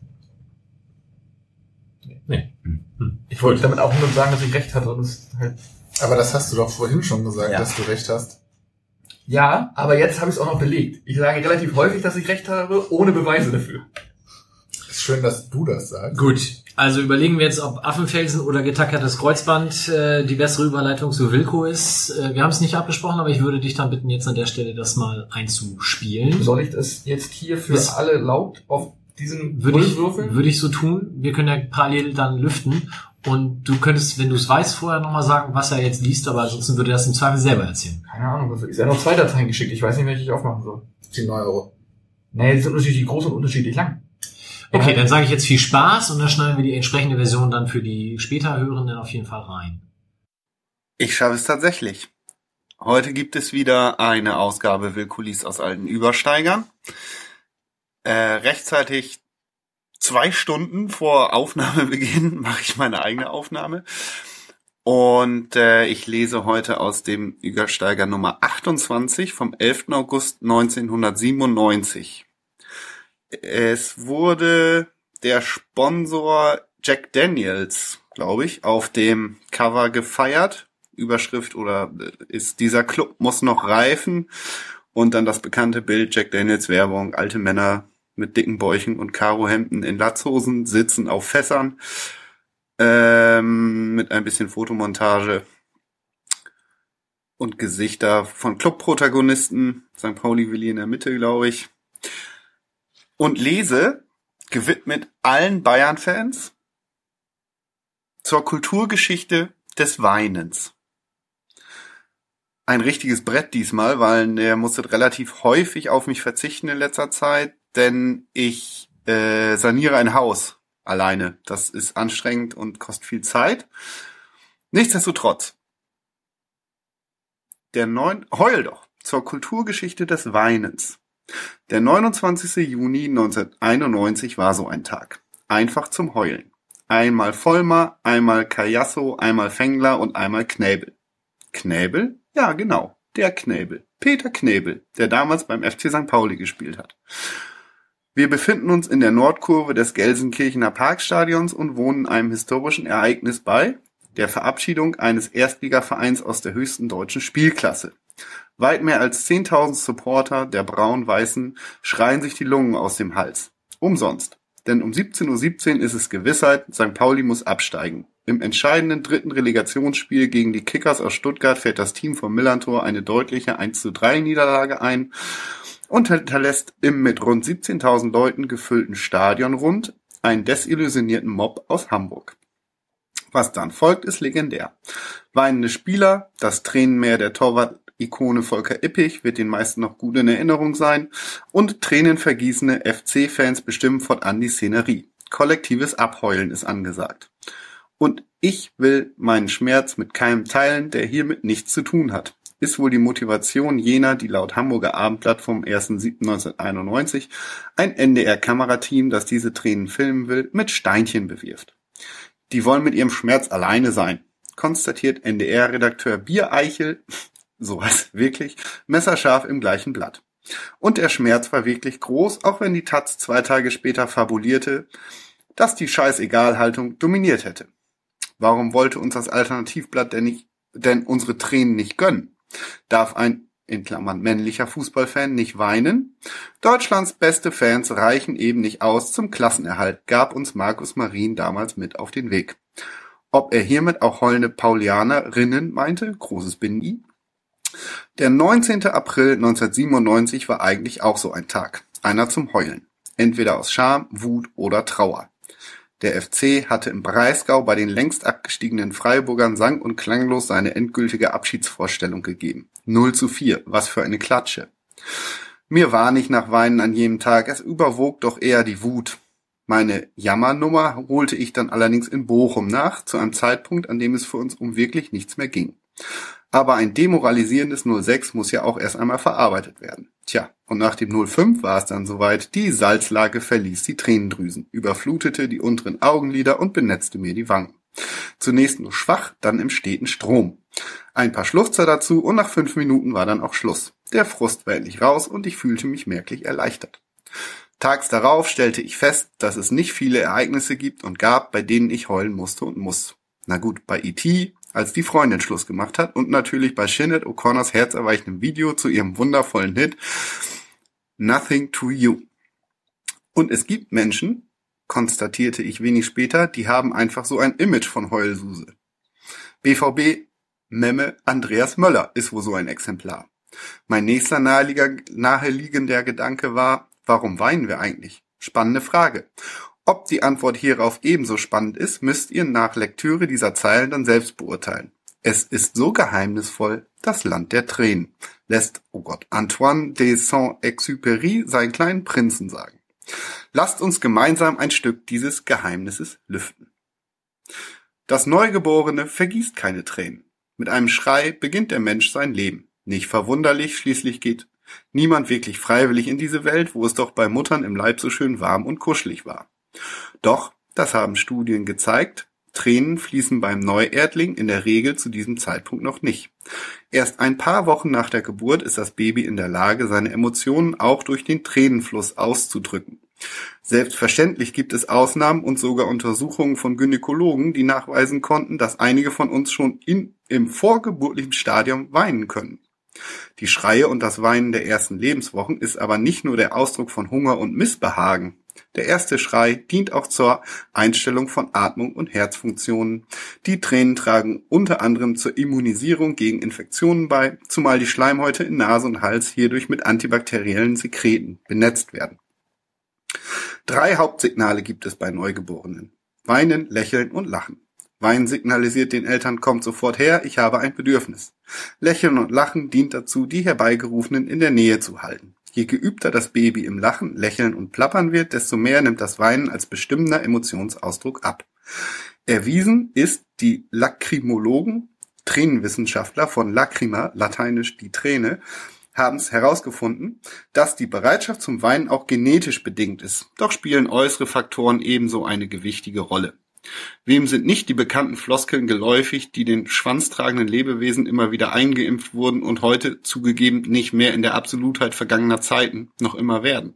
Ein Indianer kennt keinen Schmerz, Jungen weinen nicht und ähnliche Perversitäten. Und so kann es wirklich nicht überraschen, dass der erwachsene Mann sehr viel mehr Probleme damit hat, seine Gefühle auch durch Tränen auszudrücken. Frühe Tränen machen hart, Sigmund Graf, Aphoristiker. Sicher kritikabel, doch ist an dieser Stelle anzumerken, dass einhergehend mit der Pubertät gleichwohl unterschiedliche physische Veränderungen in den Körpern der werdenden männlichen wie weiblichen Erwachsenen passieren. Tränen enthalten das die Milchproduktion regulierende Hormon Prolaktin, das aber auch bei Stress und Emotionen vermehrt ausgeschüttet wird. Vor dem Einsetzen der Pubertät ist der Prolaktinspiegel im Blut bei Mädchen und Jungen ungefähr gleich danach bei der Frau um gut die Hälfte höher als beim Mann. Das mag mit ein Grund sein, dass Frauen allein schon qua physisch rund viermal so häufig weinen wie Männer. Hierzu jedoch später mehr. Wie fließen die Tränen? Das Gehirn befiehlt den Tränendrüsen, übrigens auch bei Reptilien, außer Schlangen, Vögeln, außer Schlangen in Klammern, Vögeln und Säugetieren existent, die Produktion der schwach salzigen und leicht eiweißhaltigen und antibakteriellen Tränenflüssigkeit, die dann per Lidschlag auf Binde und Hornhaut verteilt wird. Von dort wandert der Saft zu den inneren Augenwinkeln und gelangt von dort über Tränenkanal und Tränensack in den Tränennasengang und schließlich in den unteren Nasengang, um dort die Schleimhäute feucht zu halten. Normal werden täglich ein bis drei Milliliter produziert, in außergewöhnlichen Situationen, Fliege im Auge, Zwiebeln geschnitten, aus der ersten Liga abgestiegen, kann sich diese Menge merklich erhöhen. Dann läuft die überschüssige Flüssigkeit über die unteren Augenlidränder ab. Dies nennen wir dann Weinen. Die permanente Benetzung des Augenglaskörpers dient einerseits dafür, dass sich die Wimpernlider immerhin rund 15.000 Wimperschläge pro Tag geschmeidig öffnen und schließen lassen. Sie verhindert eine Austrocknung, die letztendlich zur Erblindung führen würde. Zur Verdeutlichung, Glasaugen müssen beispielsweise alle paar Jahre ausgewechselt werden, da durch die Lidreibung der Fremdkörper schier abgehobelt wird. Zudem schützen die in den Tränen nachgewiesenen Bakteriozyden Lysozyme vor Viren und Bakterien. Die Tränenflüssigkeit besteht aus drei Komponenten, einer schleimhaltigen, einer fetthaltigen und einer wässrigen Schicht. Die Schleimschicht sitzt direkt auf der Augenoberfläche und gleicht kleinste Unebenheiten aus. Hierüber finden wir die wässrige Schicht, aus der sich auch die wichtigen oben beschriebenen Substanzen befinden. Die äußere Fettschicht, die aus mindestens acht Körperfetten besteht, verhindert die Verdunstung und das Ablaufen der Tränen. Und je länger wir weinen, desto spärlicher fließt das Fett. Das salzige Tränenwasser aber läuft und läuft. Durch den zunehmenden Salzwasseranteil werden die Tränen immer saurer und so entstehen die sogenannten bitteren Tränen, die, die wehtun. Die Flüssigkeit, die die Tränendrüse für ihre Produktion braucht, nimmt sie sich aus dem Blutserum. Deshalb muss beim Weinen besonders viel Blut zu ihr fließen. Eine Erklärung dafür, dass beim Flennen die Hautregion rund ums Auge eine krasse Rötung annimmt. Tränentheorien. Der Umstand, dass Tränen zur Immunisierung des gesamten Atmungssystems gegen Infektionen beitragen, indem sie die Schleimhäute in Nase und Hals mit antibakteriellen Sekreten befeuchten, führte einige Forscher zu der Schlussfolgerung, dass dies der eigentliche Grund für Tränen sei. Diese Theorie ist allerdings von anderen mit der Begründung zurückgewiesen worden, dass Weinen meistens nicht zwangsläufig Schluchzen, unregelmäßige Atmung einschließt. Außerdem atmen wir auch zu anderen Zeiten rasch, zum Beispiel bei anstrengendem Training, und doch müssen wir unter diesen Bedingungen nicht weinen. Klar ist, dass die ersten Tränen geflossen sind, weil unsere Vorfahren das eine oder andere Partikelchen aus ihrem Sehsinn spülen mussten. Eine Theorie besagt Folgendes. Wurde der Frühmensch auf trockenem Boden von Feinden angegriffen, während er sich dabei kampfbereit machte, wurde durch die Tränenabsonderung der Staub aus den Augen geschwemmt. Der feuchte Blick, der erhöhte Augenglanz wurden schließlich zu einem eigenständigeren Signal mit der Bedeutung Ich werde angegriffen, helft mir. Dieses Signal wurde dann folglich immer in jenen Situationen benutzt, in denen es um Hilfsbedürftigkeit ging. So funktioniert Evolution. Eine faszinierende Lehre postuliert der Neurophysiologe Paul MacLean. Die ersten emotionalen Tränen wurden vor ungefähr 1,4 Millionen Jahren geweint, als Feuermachen Allgemeinbrauch wurde. er stellt die Hypothese auf, dass der dazugehörige Qualm die ersten Tränenreflexe auslöste. Die Stämme saßen ums Feuer, um zu kochen, Wunden auszubrennen, Familienmitglieder zu verabschieden und die Toten mit Zeremonien zu beerdigen. So soll das Weinen ein eingelernter Reflex in Verbindung mit Trennung geworden sein. Der Beginn ritueller und gemeinsamer Tränen. An dieser Stelle ist festzuhalten, dass der Mensch das einzige Individuum auf Erden sein soll, das Tränen vergießen kann, auch wenn wir häufig von Krokodilstränen kurz bevor Krokokinder schlüpfen, kündigen sie dies durch heulähnliche Laute an. Sogenannte Fachleute glaubten, dass die Muttertiere diese Geräusche verursachen würden, um Menschenfutter anzulocken. Ein Trugschluss. Und allein der Umstand, dass zufällig zwei unterschiedliche Ausscheidungsdrüsen beim Krokodil dicht beieinander liegen, sollte wirklich nicht zu der falschen Einschätzung führen, dass diese Urviecher Tränen vergießen können. Dass diese Urviecher Tränen vergießen können. Klammer zu. Als Synonym für geheuchelten Tränenfluss kann festgestellt werden, dass weder Krokodile noch andere Tierarten emotionale Tränen, so wie wir sie kennen, vergießen können auch wenn Ex-Kanzlerkandidat Ehefrau Hiltrud Schröder dies in Zweifel zieht. Früher dachte ich, Pferde können nicht weinen. Jetzt weiß ich, sie können es. Ich habe es mit eigenen Augen gesehen. Naja, soll sie. Schließlich meint auch TV-Journalist Volker Arzt, Kühe weinend gesehen zu haben. Schwere Tropfen flossen über den Augenrand. Zitat Ende. Doch was die gesehen haben, waren keine Tränen im eigentlichen Sinn, Sinne, sondern die üblichen Sekretabsonderungen der Tieraugen, die natürlich einen ähnlichen mechanischen Schutz gegen Fremdkörper entwickelt haben wie wir Menschen. Die Kinder der dem Menschen genetisch recht nahen Schimpansen allerdings zeigen eine Vorstufe der menschlichen emotionalen Tränen. Wenn diese sich beispielsweise verletzen, haben sie oft Tränen in den Augen, was die Aufmerksamkeit der Elterntiere erregt. Der Tränenfluss ist allerdings derart minimal, dass er die Augenlider nicht überflutet. Dies wäre allerdings im Sinne der Außenwirkung auch relativ sinnlos, zumal die dichte Behaarung und eben nicht nur die der Schimpansen, sondern auch die der meisten Säugetiere diese Wasserzeichen sozusagen schlucken würden. Auf der glatten Gesichtshaut des Menschen hingegen ist jede einzelne Glücks-, Wut- oder Trauerträne für jede andere Person deutlich zu erkennen. Es sei denn, von sprießendem männlichen Barthahn zugewuchert. Die immer wieder kolportierte Behauptung, auch Kamele könnten weinen, sollten wir an dieser Stelle ignorieren. Von Zwiebeln, Mücken, Viren und Hormonen. Der US-amerikanische Psychologieprofessor Jeffrey R. Kotler unterscheidet in seiner Sammlung aktueller Tränenstudien zwischen drei wesentlichen biologischen Varianten von Tränen. Zum einen gibt es die ständigen Tränen, jene, die er als Teil der automatischen Waschvorrichtung bezeichnet. Sie halten die Oberfläche feucht und sauber und sind Schmierflüssigkeit der Drüsen. Mit jedem Wimpernschlag wird die Flüssigkeit gleichmäßig verteilt. Diese Tränen dienen wesentlich zur gesundheitlichen Vorbeugung und führen, Dauerfäden gegen fremde Eindringlinge wie Viren und Bakterien. Zumeist erfolgreich. Irritationstränen nennt Kottler die Tränen, die nur dann auf den Plan treten müssen, wenn die Augen vor externen akuten Bedrohungen geschützt werden müssen. Wimpern, verirrte Mücken und Gewitterfliegen zählen hier ebenso dazu wie Chemikalien und Gase, die ja bekanntermaßen auch beim allseits beliebten Schneiden von Speisezwiebeln entstehen und die Augen, sofern ihr ohne Taucherbrille gearbeitet habt, zu unangenehmem Tränenfluss reizt. Kein Wunder, denn die der Zwiebel entweichenden Substanzen reagieren auf der Augenoberfläche zu Schwefelsäure. Ein Segen also, dass ein Ausschwemmsystem existiert, das die fremden Reizstoffe entweder abmildert oder sogar auswäscht.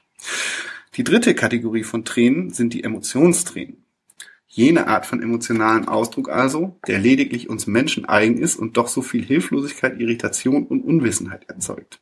Der Biochemiker und Lachromologie-Guru William H. Fry William H. Fry, der bereits in den 70ern erstmals ernsthaft damit begann, die Sprache der Tränen zu erforschen, hat bis heute sehr interessante Ergebnisse liefern können. Wichtigste und vielleicht für einige auch erschreckendste Erkenntnis des Forschers aus Minnesota Weinen ist ein Ausscheidungsvorgang wie Stuhlgang, Schwitzen und Urinieren. Nur eben auf einer anderen Ebene. Das nepalesische Wort für Weinen bedeutet in seiner genauen Übersetzung, Übersetzung übrigens aus den Augen pissen. Insbesondere zur genaueren Zusammensetzung der Tränenflüssigkeit und deren Unterschiede bei emotionalen und den sonstigen Tränen hat Fry Pionierarbeit geleistet. Zahlreiche Testpersonen ließ er in seinem Labors wissenschaftliche Tränen vergießen und analysierte deren Zusammensetzung. Überraschendes Ergebnis?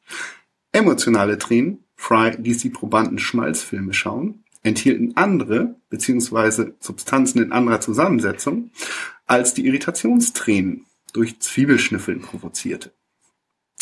Eine um 24 Prozent höhere Konzentration an Eiweißen, 60 verschiedene Verbindungen in der Träne, konnten in den emotionalen Tränen nachgewiesen werden. Das bereits erwähnte Stresshormon Prolaktin, das bei emotionaler Intensität von der Hypophyse produziert und ausgeschüttet wird, wies Fry in Gefühlstränen nach. Seine Konzentration ist bei Frauen um 60 Prozent höher als bei Männern. Erstaunlich, dass männliche Tränen ein halbes Grad kühler sind als die weiblichen. Ist das die sprichwörtliche männliche Gefühlskälte? Außerdem fand der Wissenschaftler noch folgende Substanzen. Natrium- und Kaliumchlorid, Spuren von Ascorbinsäure, also Vitamin C, Lysozyme, schmerzlindernde und stimmungsauffällende Endorphine, Proteine, Harnstoffe, Glucose, Sauerstoff, Mangan, in beiden Tränenarten 30 mal höher als im Serum, Kupfer, Eisen, Zink, Lipide, Triglycerin und vieles mehr.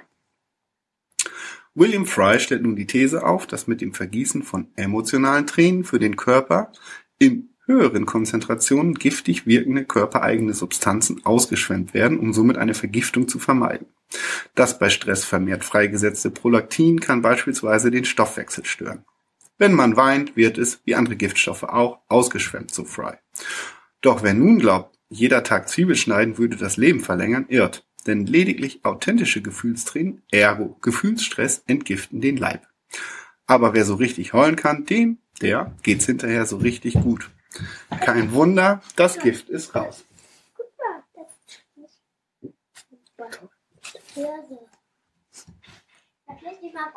Na klar, Hirsebrei ist für alle gut.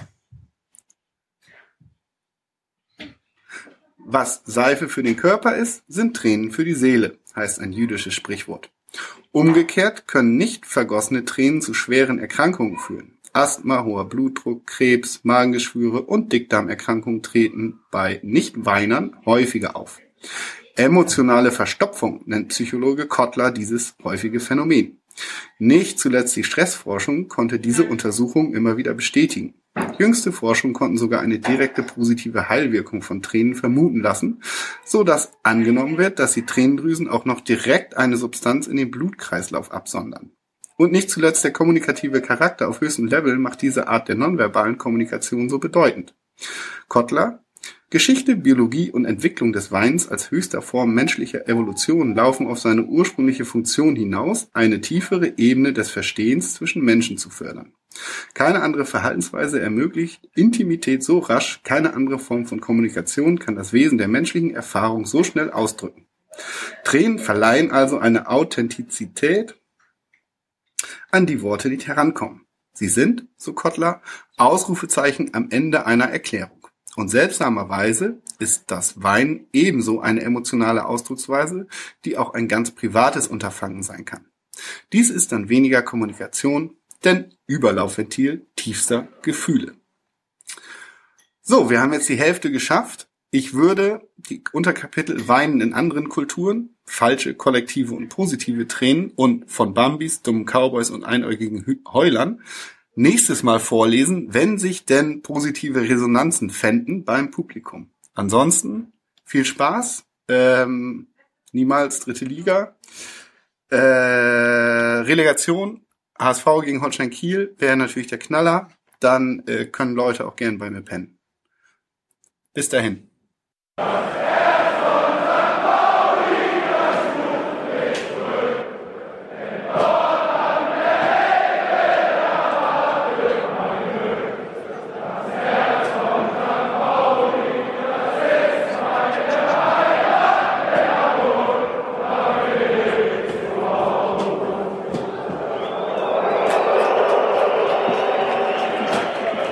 Da sind wir wieder.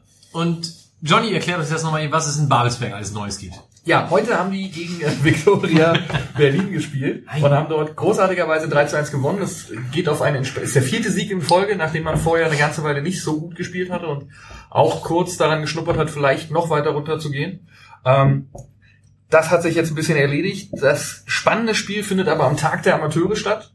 Pfingstmontag hat mir gesagt, den 21. Jawohl. Dort spielt geht's ins Landespokalfinale, äh, Landespokal Brandenburg. Der heißt da, glaube ich, AOK-Pokal. Irgendwas in der Richtung. Auf jeden Fall geht's da gegen Energie Cottbus, die jetzt schon als äh, Regionalligameister feststehen. Und wir erinnern uns, da gab es im Ligabetrieb mal ein unschönes Ereignis, weswegen auch wir hier ein bisschen darüber berichtet haben, wie so die Gerichtsbarkeit des Nordostdeutschen Fußballverbandes äh, funktioniert. Wer also am Montag noch nichts vorhat und keine lokalen Amateure gucken möchte, kann da gerne runterfahren. Der Kartenverkauf für das Spiel im Karl-Liebknecht-Stadion ist auch online. Ihr könnt euch da also auch bequem übers Internet eure Karte ordern. Parallel zu Auf jeden Fall geht's dagegen Energie Cottbus. Das das, was mir vorhin auch passiert ist, nur du hängst an der Boombox. Schmeiß das Ich Handy häng, aus dem ah, ich häng, ah, die Boombox kann ich mal ausmachen. Leute, muss ich das jetzt nochmal erzählen? Also ich kriege das nie wieder so glatt zusammen. Liebe Zuhörer und Zuhörerinnen, das ist live. okay. Aber der Tag der Amateure ist dann nicht in irgendeinem besonderen Stadion, sondern tatsächlich bei Babelsberg. Der Tag der Ja, Amateure heißt so, weil da relativ viele Amateure Ja, genau, das ist mir bewusst. Ja, das, wenn das das Pokal... In ganz Deutschland finden da, ich Ja. meine, auch überwiegend die, die Pokalfinals Der. Verband entscheidet, wo das stattfindet. Ich glaube, einige vergeben es fest dann schon vorab und bei den meisten ist es dann ein Stadion eines der beteiligten Vereine. Ah, okay, verstehe. In Hamburg ist es halt immer die hohe Luft. Mhm. Und ab nächstem Jahr wird's halt bescheuert, weil dann ist das der Tag des Pokalfinals. Aber sollte dieser Tag der Amateure nicht den Amateuren quasi einen, einen, einen Tag frei schaffen, damit sie soll, mal Aufmerksamkeit kriegen? genau, die sollen Aufmerksamkeit kriegen und du kannst bei den lokalen dritten, also bei den dritten Programmen im Fernsehen viele dieser Spiele sehen. Nee, also in der Konferenz bei dem ARD, ja. Ist Das eine, da gibt's eine Konferenz den ganzen Tag. doof. Ja. War letztes Ja, Jahr schon so. Das am Tag haben des keine ist Ahnung, doch wieder gezeigt. Grütze. Das macht es doch wieder kaputt. Also ich habe es letztes Jahr gesehen. Ja. Ja? Das fängt Also- auch um 12 an. Und du kannst dann halt, also aus Sicht der ARD ist das natürlich super, weil die hat dann einen kompletten Tag Fußball. Das macht's für die einfacher. Gut, wir wollen uns aber beschäftigen, nicht mit Amateuren, sondern mit St. Pauli. Aha. ähm, nein, genauer gesagt mit dem Saisonende. Und wir werden da jetzt erstmal über die beiden Spiele sprechen, die wir noch auszutragen haben. Und dann gleichzeitig gucken auf das, was die Konkurrenz noch so hat, um dann fundiert für euren Wettschein euch zu empfehlen, wie ihr die letzten Spiele entsprechend tippen werdet. Beginnen wir ganz kurz mit den beiden Spielen, die wir noch haben. Als erstes am Sonntag 15.30 Uhr Millantor Heimspiel gegen Arminia Bielefeld. Für die es rein theoretisch noch um Platz 3 gehen könnte bei 5 Punkten Rückstand und einer immens schlechteren Tordifferenz. Allerdings eher nur auf dem Papier. Was machen wir denn da? Wir müssen uns noch für das 5 zu 0 in Bielefeld revanchieren, oder? Mhm. Ist das deine sportliche Einschätzung? Als, also rein, ich frage nur, Von Sport habe ich jetzt nichts gesagt. Das war mir so eine Erwartungshaltung an dieses Spiel emotional. ich glaube, aufgrund des und auch der Art und Weise, wie das letzte Spiel gegen Fürth abgelaufen ist, möchte sowohl Mannschaft als auch Fanszene daran anknüpfen. Also, dass das von Anfang an wieder losgeht, dass ich, Mike hat mal gesagt, man soll das entscheidende Tor nicht zu früh schießen, aber ich glaube, dass das früh in Richtung Kasten der Bielefelder geht. Ich befürchte nur, dass es nicht ganz so funktioniert. Führt es uns sehr entgegengekommen, indem sie nicht so gut Fußball gespielt haben. Und ich glaube, dass Bielefeld das anders löst. Hat Bielefeld nicht letzten Spieltag 0 zu 2 gegen Kaiserslautern noch in 3 zu 2 gedreht, oder? Das ist korrekt, ja. Trotzdem ist Bielefeld eigentlich eine Mannschaft, für die es, wie Mike schon gesagt hat, um nichts, zumindest um nichts vermeintlich Realistisches mehr geht. Deswegen ist es eigentlich ein dankbarer Gegner aus dem Mittelfeld der zweiten Liga. Denen ist jetzt bestimmt auch nicht so wichtig, ob die nun Vierter oder Siebter werden in der Abschlusstabelle.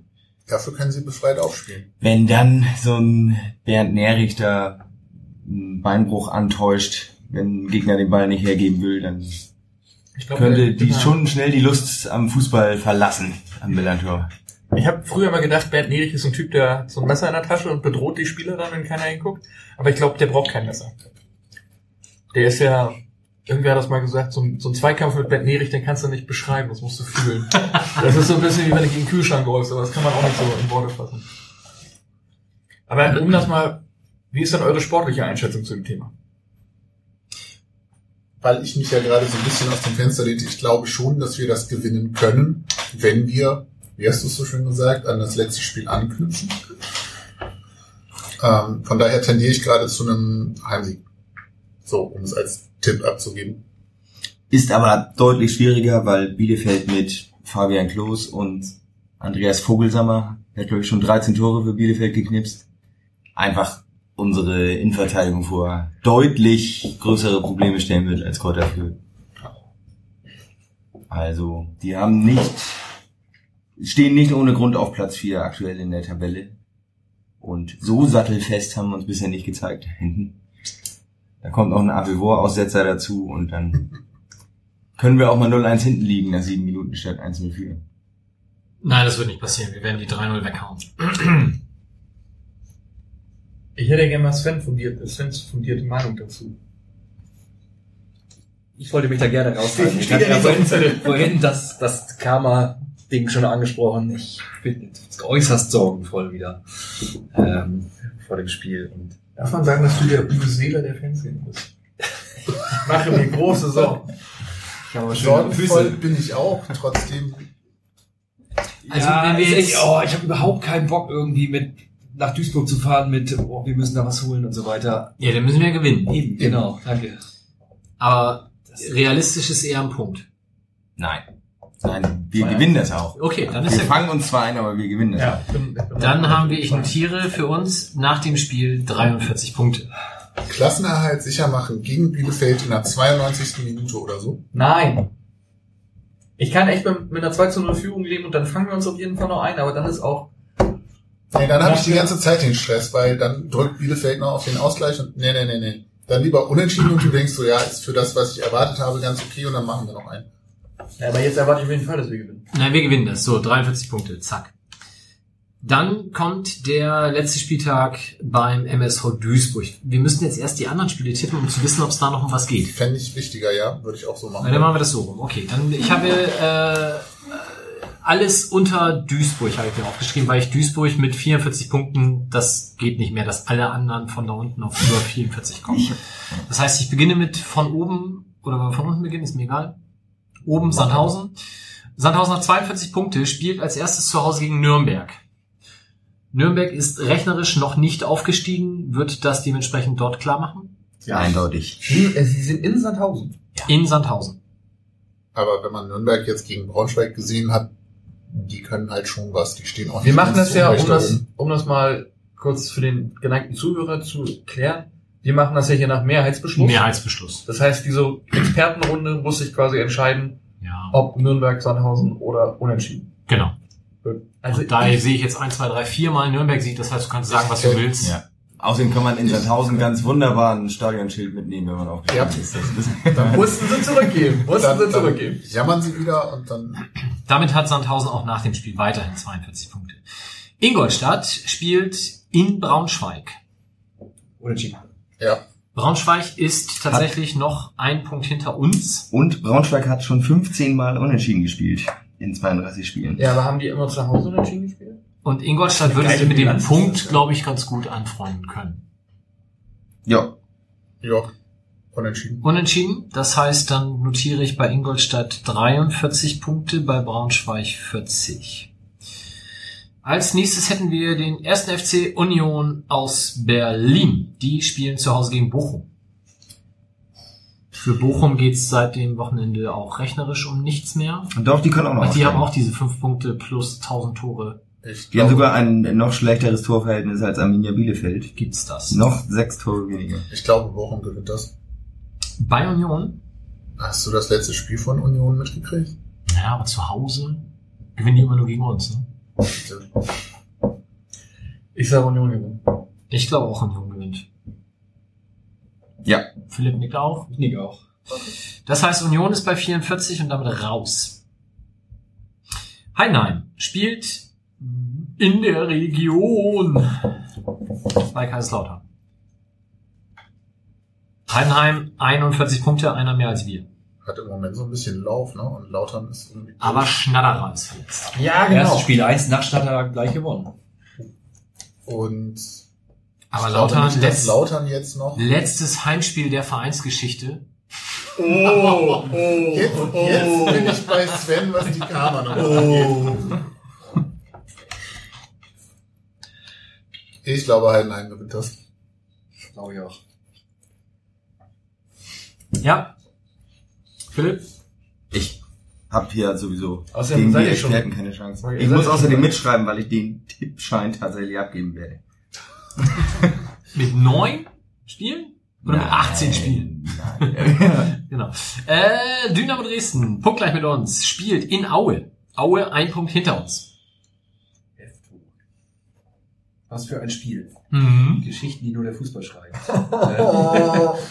Wir brauchen dieses Phrasenschwein. Aue hat noch zwei solche Spiele, weil am letzten Spieltag geht's für die nach Darmstadt. Unentschieden?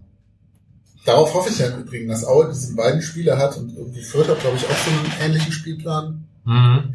ähm, dass das für uns relativ entspannt werden könnte. Es klopft. Ja. Die Security. Ja, kurze Zwischenfrage.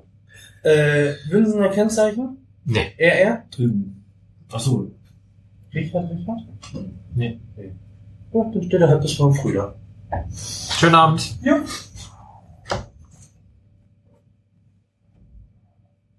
Das ist live, meine Damen und Herren. Wahnsinn. Die Stadion Security hier reinmarschiert. Was haben wir gesagt? Unentschieden? Also Aue, Nee, wir haben noch erst Wunsch. Ich hab- Das ist eigentlich Wunsch. Heute. Also ich glaube Aue reißt gewinnt. sich ein Bein aus, um in Aue zu gewinnen und da den, den Klassenhalt. Ja, aber Aue- Aue reicht sich zwei Beine aus. Ja, dann, deswegen verlieren sie ja. Wer will denn ohne Ball Fußball spielen? Also Aue zu Hause im Abstiegskampf ist eine Macht, finde ich. Weil sie gegen uns gewonnen haben. Das, Nee, weil die Dresden ist labil. Abstiegskampf Zu Hause 0-4, zu Hause kann so aus Aue dem einfach Nix. seit Jahren. wenn ich es mir aussuchen kann, gewinnt Aue das, aber Ja, ganz Er muss jetzt hier tippen, nicht aussuchen. deswegen habe ich unentschieden gesagt. Also das Also, letzte Heimspiel haben sie gegen Duisburg mal eben verloren. Da war aber auch, da war aber nach dem Sieg gegen uns das Ganze ja schon fast entschieden. Die haben halt ein bisschen kurzfristig und so. Ich weiß nicht, ob Reben die gewinnen. Aue. Also wir stimmen jetzt ab. Sebastian sagt unentschieden, Ich bin mal unentschieden. unentschieden. Aue, Aue. Dresden gewinnt. Oh, das ist doch Jetzt aber Problem. Jetzt aber Problem. Ja, ist aber ein Problem. Warte mal. Wir fragen den Security. Ja, warte mal, aber ihr sagt beide sah nach Aue unentschieden, gewinnt. wir sagen beide Heimsieg, du sagst Auswärtssieg. Ich tendiere dann ja, eher den Heimsieg. Ja, also Wenn- wenn ich unentschieden nicht nehmen dürfte, würde ich den Heimsieg. Ja, Ja, dann nehmen wir den Heimsieg. Das heißt, Dynamo bleibt bei 40 Punkten stehen. Aue marschiert auf 42. So. Dann haben wir jetzt noch Fürth, die zu Hause gegen das gerettete Duisburg spielen. Klare Eins. Aber nachdem ich Fürth hier gesehen habe, kann ich da normalerweise nicht mitgehen. Frage, was die psychologisch Aber die haben, die haben das Heimspiel vorher haben sie gewonnen. Ne? Ja, die sind zu Hause Nee, auch deutlich nee, stärker als Das letzte ne? Spiel haben die unentschieden gespielt, glaube ich. Die haben, die haben halt nur ein Auswärtsspiel bisher gewonnen. Ja, neun Heimsiege. Aber relativ gut. Aber ich jetzt auch. möglicherweise psychologisch ein bisschen Tritt ins Gesicht, dadurch, dass die wieder unten drin sind. Die waren ja eigentlich Die machen diese Woche das, was wir letzte Woche gemacht haben, sammeln alles zusammen und entfachen da ein Feuer. Das ist Also nur der wieder bei 0-0 los. Oh, was ist denn los mit dir heute? Einstellung geht über Aufstellung. Oh, es ist, ja, es tut mir leid, aber das, da wird Duisburg gewinnen. Duisburg wird gewinnen? Ja. Also, wir loben, ihr habt ja, ihr habt gerade die Heimbilanz gelobt, aber da ist auch, das letzte Heimspiel ist unentschieden, das davor ist verloren. Die haben gerade den Wurm drin und nach dem Spiel bei uns, was ja auch für die so ein Sechs-Punkte-Spiel gewesen sein wird, Also ich sag, das wird ein grauenhaftes 0-0. Für Duisburg, Duisburg. Also ihr beide Duisburg, wir beide Fürth, du Ach, unentschieden, das geht nicht. mit einem 0-0 kann ich mich auch anfreunden. Gehe ich auch eher aber unentschieden. Was? Also sagt ihr beide unentschieden, dann seid ihr 3 gegen 2. Dann sagen wir unentschieden.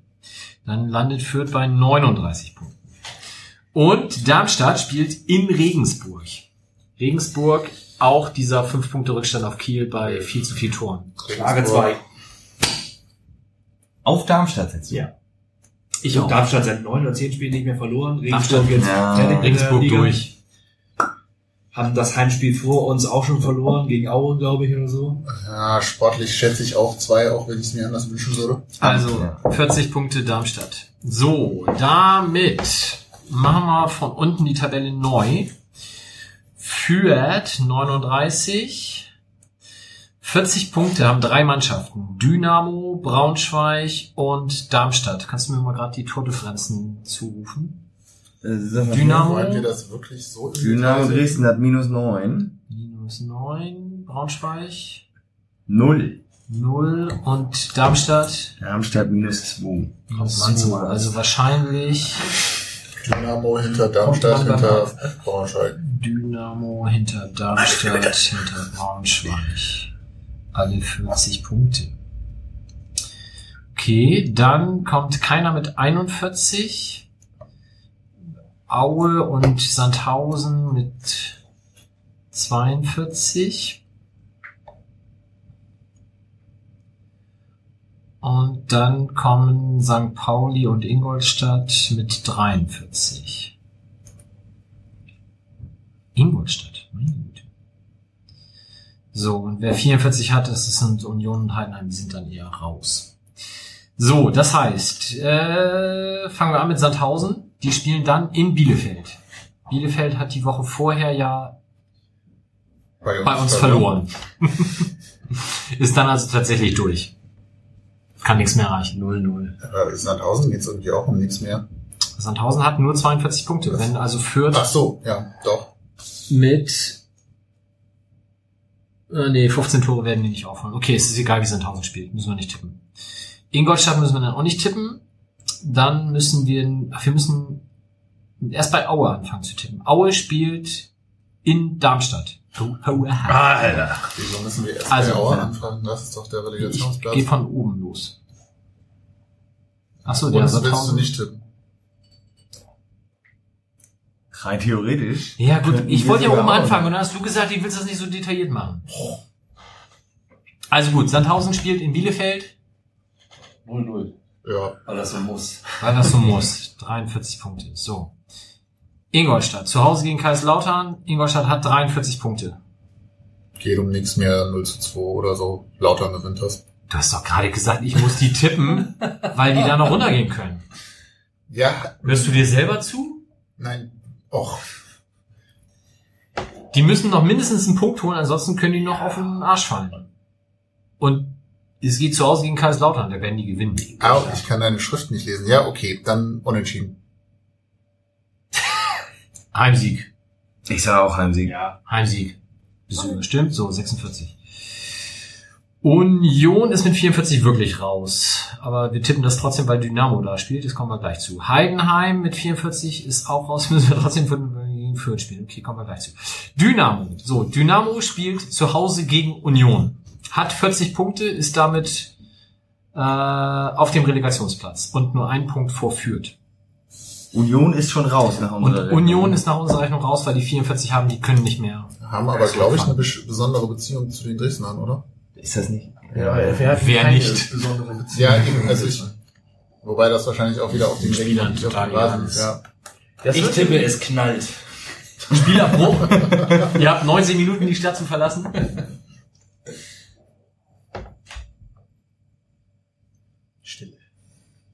Keine Ahnung. Also Union ist aber auch so eine abgezockte Arschlochtruppe, dass sie denen auch gut den Klassenerhalt versauen können. Also eine so eine Union oder so. Ich kann auch eher sagen. Heimsieg. Auswärtssieg? Äh, ich dachte, ich spiele in Berlin. Nein, die spielen bei Ach so, Dynamo. Dresden. Dann Ich gehe mit. Jetzt hört er nicht nur Union sich nicht mehr zu, gewinnt, sondern so. dir auch nicht mehr. Schlimm. Also was jetzt? Union gewinnt. Union gewinnt. Das heißt, Dynamo bleibt bei 40. Das ist schon mal gut für uns. Der FC St. Pauli fährt mit 43 Punkten nach Duisburg, hat damit drei Punkte Vorsprung, aber halt die immer noch beschissenste France der Welt. Holt den einen Punkt, den sie brauchen. Oder gewinnt. 43 Punkte hinfahren, dann gewinnen wir auch, aber fahren wir ja nicht. Aber das habt ihr ja anders entschieden. Also Ich tippe auf Unentschieden. Wir können schon gar nicht mit minus 12 dahin fahren, weil wir gewonnen haben. Das heißt, wir haben mindestens minus 11. Ja, ist immer noch beschissen. Ja, Ja, aber, weil Dresden nicht so beschissen wie Dynamo. Aue oder Lauter? Ja. Lauter. Ja, Dynamo hat minus 9. Hört ihr das? Das, das, ist Ja. das ist ja schon. Nee, das ist Nee. Die Alarmanlage die Alarmanlage. Oh, die Alarmanlage hatten wir lange nicht mehr. Das ist nicht die hier. Willst du das mal eben? Ah, siehst du. Das ist Gesichtszensur. Da ist die- was könnt ihr eigentlich? Das ist live, meine Damen und Herren. Fantastisch. Komm schon wieder. Ähm, War das übrigens der pädagogisch wertvolle Satz für den Abend? Was könnt ihr eigentlich? So. Wir holen einen Punkt, damit sind wir 44, das ist alles egal. Braunschweig spielt in Kiel, hat 40 Punkte, eine vermeintlich gute Tordifferenz, kann aber damit natürlich immer noch an den Arsch geraten. Kiel gewinnt zu Hause. Kiel kann wahrscheinlich nichts mehr reißen, weil Nürnberg ja schon vorher in Sandhausen gewonnen hat. Ja, aber für, für Kiel geht's ja noch ein bisschen um die Relegation, ne? Und da drin, darum im Flow zu bleiben. Genau. Deswegen verlieren sie. Ich will das ja hier jetzt nicht noch komplizierter machen, aber wir haben gerade eben Kiel gegen Düsseldorf nicht getippt am 33. Spieltag. Das ist doch egal. Ist egal, es geht ja nur darauf, darum, dass sie sich auf die Relegation vorbereiten. Deswegen wissen wir ja nicht, ob- Ja, aber 05. auch wenn sie verlieren, wollen sie im Flow bleiben. Wolfsburg geht direkt runter.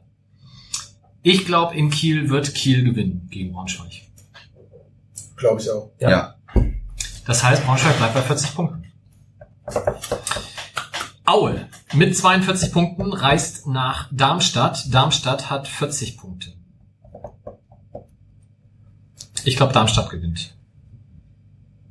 Aber auswärts ist relativ uh, uh, schlecht, Naja, glaube ich. Die haben sogar bei uns nur einen Punkt geholt. die sind gerade 15 also. Ich glaube auch Darmstadt gewinnt. Darmstadt hat schon Druck, ne? Ja, Ja, aber hat auch einen dann aber auch. Also so. Nee, Lauter hat keinen Druck mehr. Ich glaube, Darmstadt gewinnt das. Ich auch. aber, Ja, ich auch. Überstimmt. Ich, also Das Sven sollte Aue. auf jeden Fall einen Tippschein abgeben. Du sagst nur Aue, damit du was anderes sagst und nachher sagen kannst, ich hab's doch gesagt. Wahrscheinlich wird das alles unentschieden und wir tippen uns hier dumm und dämlich. So, Fürth in Heidenheim. Heidenheim ist mit 44 gerettet. Fürth ist auf dem direkten Abstiegsplatz mit 39 Punkten. Da bleiben die auch. Wenn Fürth das Spiel vorher sch- schon vergeigt, werden die das dann Die auch holen nicht vorher einen. Punkt gegen Duisburg. Das halte ich für vergeigen bei der tabellenarischen Situation. Von daher geht Fürth runter. Also sie verlieren. Also nach dem, was die In Heidenheim? hier letzten Samstag angeboten haben. Ja. Gut, 39. Äh, damit Heidenheim 47. Das heißt, es bleibt dabei. Fürth hat 39, steigt direkt ab. Und dann haben wir zwei Vereine mit 40 Punkten, die sich um den Relegationsplatz hauen. Nämlich Dynamo und Braunschweig. Und da hat Dynamo die deutlich schlechtere Tordifferenz. Ja. Das heißt, Dynamo geht in die Relegation. So, wenn wir jetzt absteigen, hat Sven völlig recht mit Karma Sipic, dann sind wir richtig am Arsch und die Wir haben auch so ein bisschen Zaubertipps gemacht. Strafzahlungen gehen an den Millanton. Spendet, Jungs. Was passiert denn, wenn wir nicht, wenn wir nicht gegen Bielefeld gewinnen und dann aber trotzdem den Punkt in Duisburg holen? Das langt Dann auch haben noch, wir, ne? wenn wir gegen Bielefeld verlieren, bleiben wir bei 40, sind hier in der Verlosung mit den anderen Hoshis in und können dann immer noch mit einem Punkt, würden wir, ja, würden wir immer noch genug haben. Richtig Bock drauf. Dann erzittern wir Also, 0-0. Anders formuliert, wir brauchen aus den beiden Spielen nur Wir einen brauchen nur Punkt. einen Punkt. Ey, das ist doch locker. Expertenrunde. Danke, danke. Ich habe vor anderthalb, nee, zwei Jahren gesagt, diese Darmstadt-Nummer muss ich jetzt auch nicht mehr haben, länger. Da habe ich in der zweiten Halbzeit im Stadion geschlafen. Ehrlich? Ich habe das nicht ausgehalten. Ich war ja mit, mit Sandra in Regensburg, lass dir gesagt sein, sie braucht das momentan auch nicht. Also Überraschung. Viele Personen brauchen das, glaube ich, momentan nicht. Mit Oke war ich in Aue, der braucht das auch nicht. Ich, ich habe schon gesagt, ich habe schon gesagt, ich fahre nicht nach Duisburg, wenn es noch um was geht, weil ich einfach dieses Jahr auswärts Karma is a bitch. Also ich war in Bochum, da haben wir gewonnen, ich war in Kiel, da haben wir gewonnen und ansonsten habe ich nur Niederlagen. Das geht der Mannschaft aber so ähnlich. Nee, auswärts gibt's ein paar mehr Siege. Also Ich weiß, aber habe ich ganz schön viele schlechte Spiele mitgemacht. Deswegen fahre ich nur nach Duisburg, wenn wir gerettet sind. Ingolstadt, da haben wir gewonnen, Lautern war unentschieden. Das heißt, wenn ich jetzt nochmal auswärts fahre, verlieren wir. Ich bleib hier. Ja, okay, wie das auch immer kommt, ihr habt unsere Version jetzt vernommen. Es wird garantiert ganz anders kommen. Wir hoffen, wir bleiben überm Strich. Sprechen wir trotzdem noch kurz über das Spiel in Duisburg, was das Organisatorische anlangt. Es wird einen Sonderzug geben, der wie immer ausverkauft ist. Ja, der Sonderzug ist ausverkauft. Genau, die Abfahrtszeiten findet ihr jetzt auch schon auf der Homepage des Fanladens. Es geht, glaube ich, gegen 7.40 Uhr los. Ähm, was so ein bisschen ärgerlich ist an der ganzen Geschichte, wir hatten natürlich den Halt am Duisburger Hauptbahnhof angefragt, bestellt, ähm, der uns von der Bahn oder von der Bahnfahrtscharter, von Euroexpress auch zugesagt wurde. Bei rechtzeitiger Ankunftszeit natürlich auch eine schöne Sache. Leider hat uns jetzt in der letzten oder vorletzten Woche die Polizei einen Strich durch die Rechnung gemacht macht und den äh, Halt am Hauptbahnhof untersagt. Und es sieht wohl so aus, dass wir nach Duisburg-Schlenk fahren müssen. Ähm, was dann nur ein Viertelstunde, 20 Minuten zu Fuß zum Stadion ist. Ähm, was dann an sich nicht so schlimm wäre. Wenn man sich allerdings die Umgebung dort mal anguckt, dann stellt man betrübt fest, dass es dort überhaupt keine Möglichkeiten zur Fair- und Entsorgung gibt. Ähm, ja, das finde ich ehrlich gesagt sehr, sehr ärgerlich, weil wir uns hier auch des Öfteren äh, auf sogenannten Regionalsitzungen unter anderem auch mit der Polizei treffen, wo es um Reiseplanung zu Fußballspielen geht und eigentlich seitens der Polizei immer gefordert wird, Sonderzüge, Sonderzüge, bringt mal die Fans alle auf die Strecke, auf die Schiene. Das ist doch so schön. Und ähm, sowas dann natürlich irgendwie konterkariert wird dadurch, dass man dann auf abgelegene S-Bahnhöfe geleitet wird, die auch eigentlich gar nicht groß genug für solche Züge sind. Das hat dann jetzt alles nochmal so einen Nachgeschmack, einen Beigeschmack. Das ist natürlich ein riesen organisatorischer Aufwand. Man muss die halben, den halben Zug absperren, damit die Leute nicht auf die Gleise aussteigen. Es gibt, wie gesagt, nichts zum Fair- und Entsorgen dort. Ähm, es kostet natürlich auch nochmal extra, das alles umzubuchen, die Züge umzuleiten. Das ist auch noch ein teurer Spaß nebenbei. Ähm, und einfach sehr schade, weil es, finde ich, auch eigentlich immer an, der, äh, an den Sonderzugfahrten in den letzten Jahren ein kleines Highlight war, sich auch vor und nach den Spielen gegebenenfalls in der Stadt wohlzufühlen bei gutem Wetter und die Saison gemütlich ausklingen zu lassen, wird einem das so ein bisschen verleidet. Wir werden uns das natürlich möglichst schön machen dann da vor Ort, aber ja, es ist einfach ein, ein weiteres Ärgernis nochmal zum Ende der Saison. Ja, und dann wackeln wir hier hinten durch den Schlenk, so heißt die Straße, an diesem, am Polizeisportverein Duisburg vorbei, durch den Wald und dann da an der Wedau lang, oder was? Äh, genau, ja. Also hier ist Schlenk, dann hier. Ja, und wie gesagt, ich bin die Strecke schon mal per, per, per Google Street View abgegangen. Da ist tatsächlich da gibt's nicht mal eine Tankstelle oder irgendwas. Das Einzige, was in der Nähe liegt, wenn man durch den Tunnel durchgeht, ist die Gaststätte zum Treffpunkt, die allerdings jetzt allein von der Optik her nicht so aussieht, als wäre sie in der Lage, am Spieltag da ein spontanes Catering für 800 bis 900 Leute durchzuführen. Wäre so ein Bütchen. Also es ist am Stadion selber ist ja noch so ein, so ein Biergarten. Der Der, ist- ist, aber auch nicht so für so viele Leute. Wir haben ja alles vor Ort abgefragt. Das sind, die Kapazitäten sind da alle nicht so gegeben. Naja, wie auch immer. Mein lieber Kollege Stefan hatte mit der Bundespolizei diesbezüglich auch nochmal telefoniert und gesagt, oh, wenn es da nichts gibt ums Stadion herum, dann gehen wir nach dem Spiel einfach mit 900 Leuten zum Bahnhof und dann gucken wir mal spontan, ob wir nicht doch noch was zu essen kriegen. Ähm, wollen wir hoffen, dass das alles irgendwie da gut über die Bühne geht. Vielleicht wird da ja auch noch ein Catering angeschafft, aber das sieht im Moment leider nicht danach aus. Und dann wundert man sich, wenn das da wieder eskaliert. Ja, oder man muss sich privat durchklingeln. Da. Das ist ja, gibt ja eine ganze Menge Wohngebiet, wo man durchgeht, wie du gerade schön gesehen hast, da bei Google Maps. Ja, im Schläger. Da muss man hier und da vielleicht mal klingeln und mal fragen, ob man aufs Klo darf. Und ist das nicht sogar so? Mann. Es Muss man einen nicht Notdurf, jemand- den Ja. Notdurf-Paragraphen. Du darfst niemanden an der Tür wegschicken, wenn er sagt, ich muss pinkeln. Und ein Glas Wasser musst du noch kriegen. Duisburg wahrscheinlich sogar ein Glas Pilz. Ja, äh, Eintrittskartensituation wie folgt. Es gibt 3000 Tickets, die auch ausverkauft sind, ähm, durch den Sonderzug, aber auch im Kartencenter natürlich.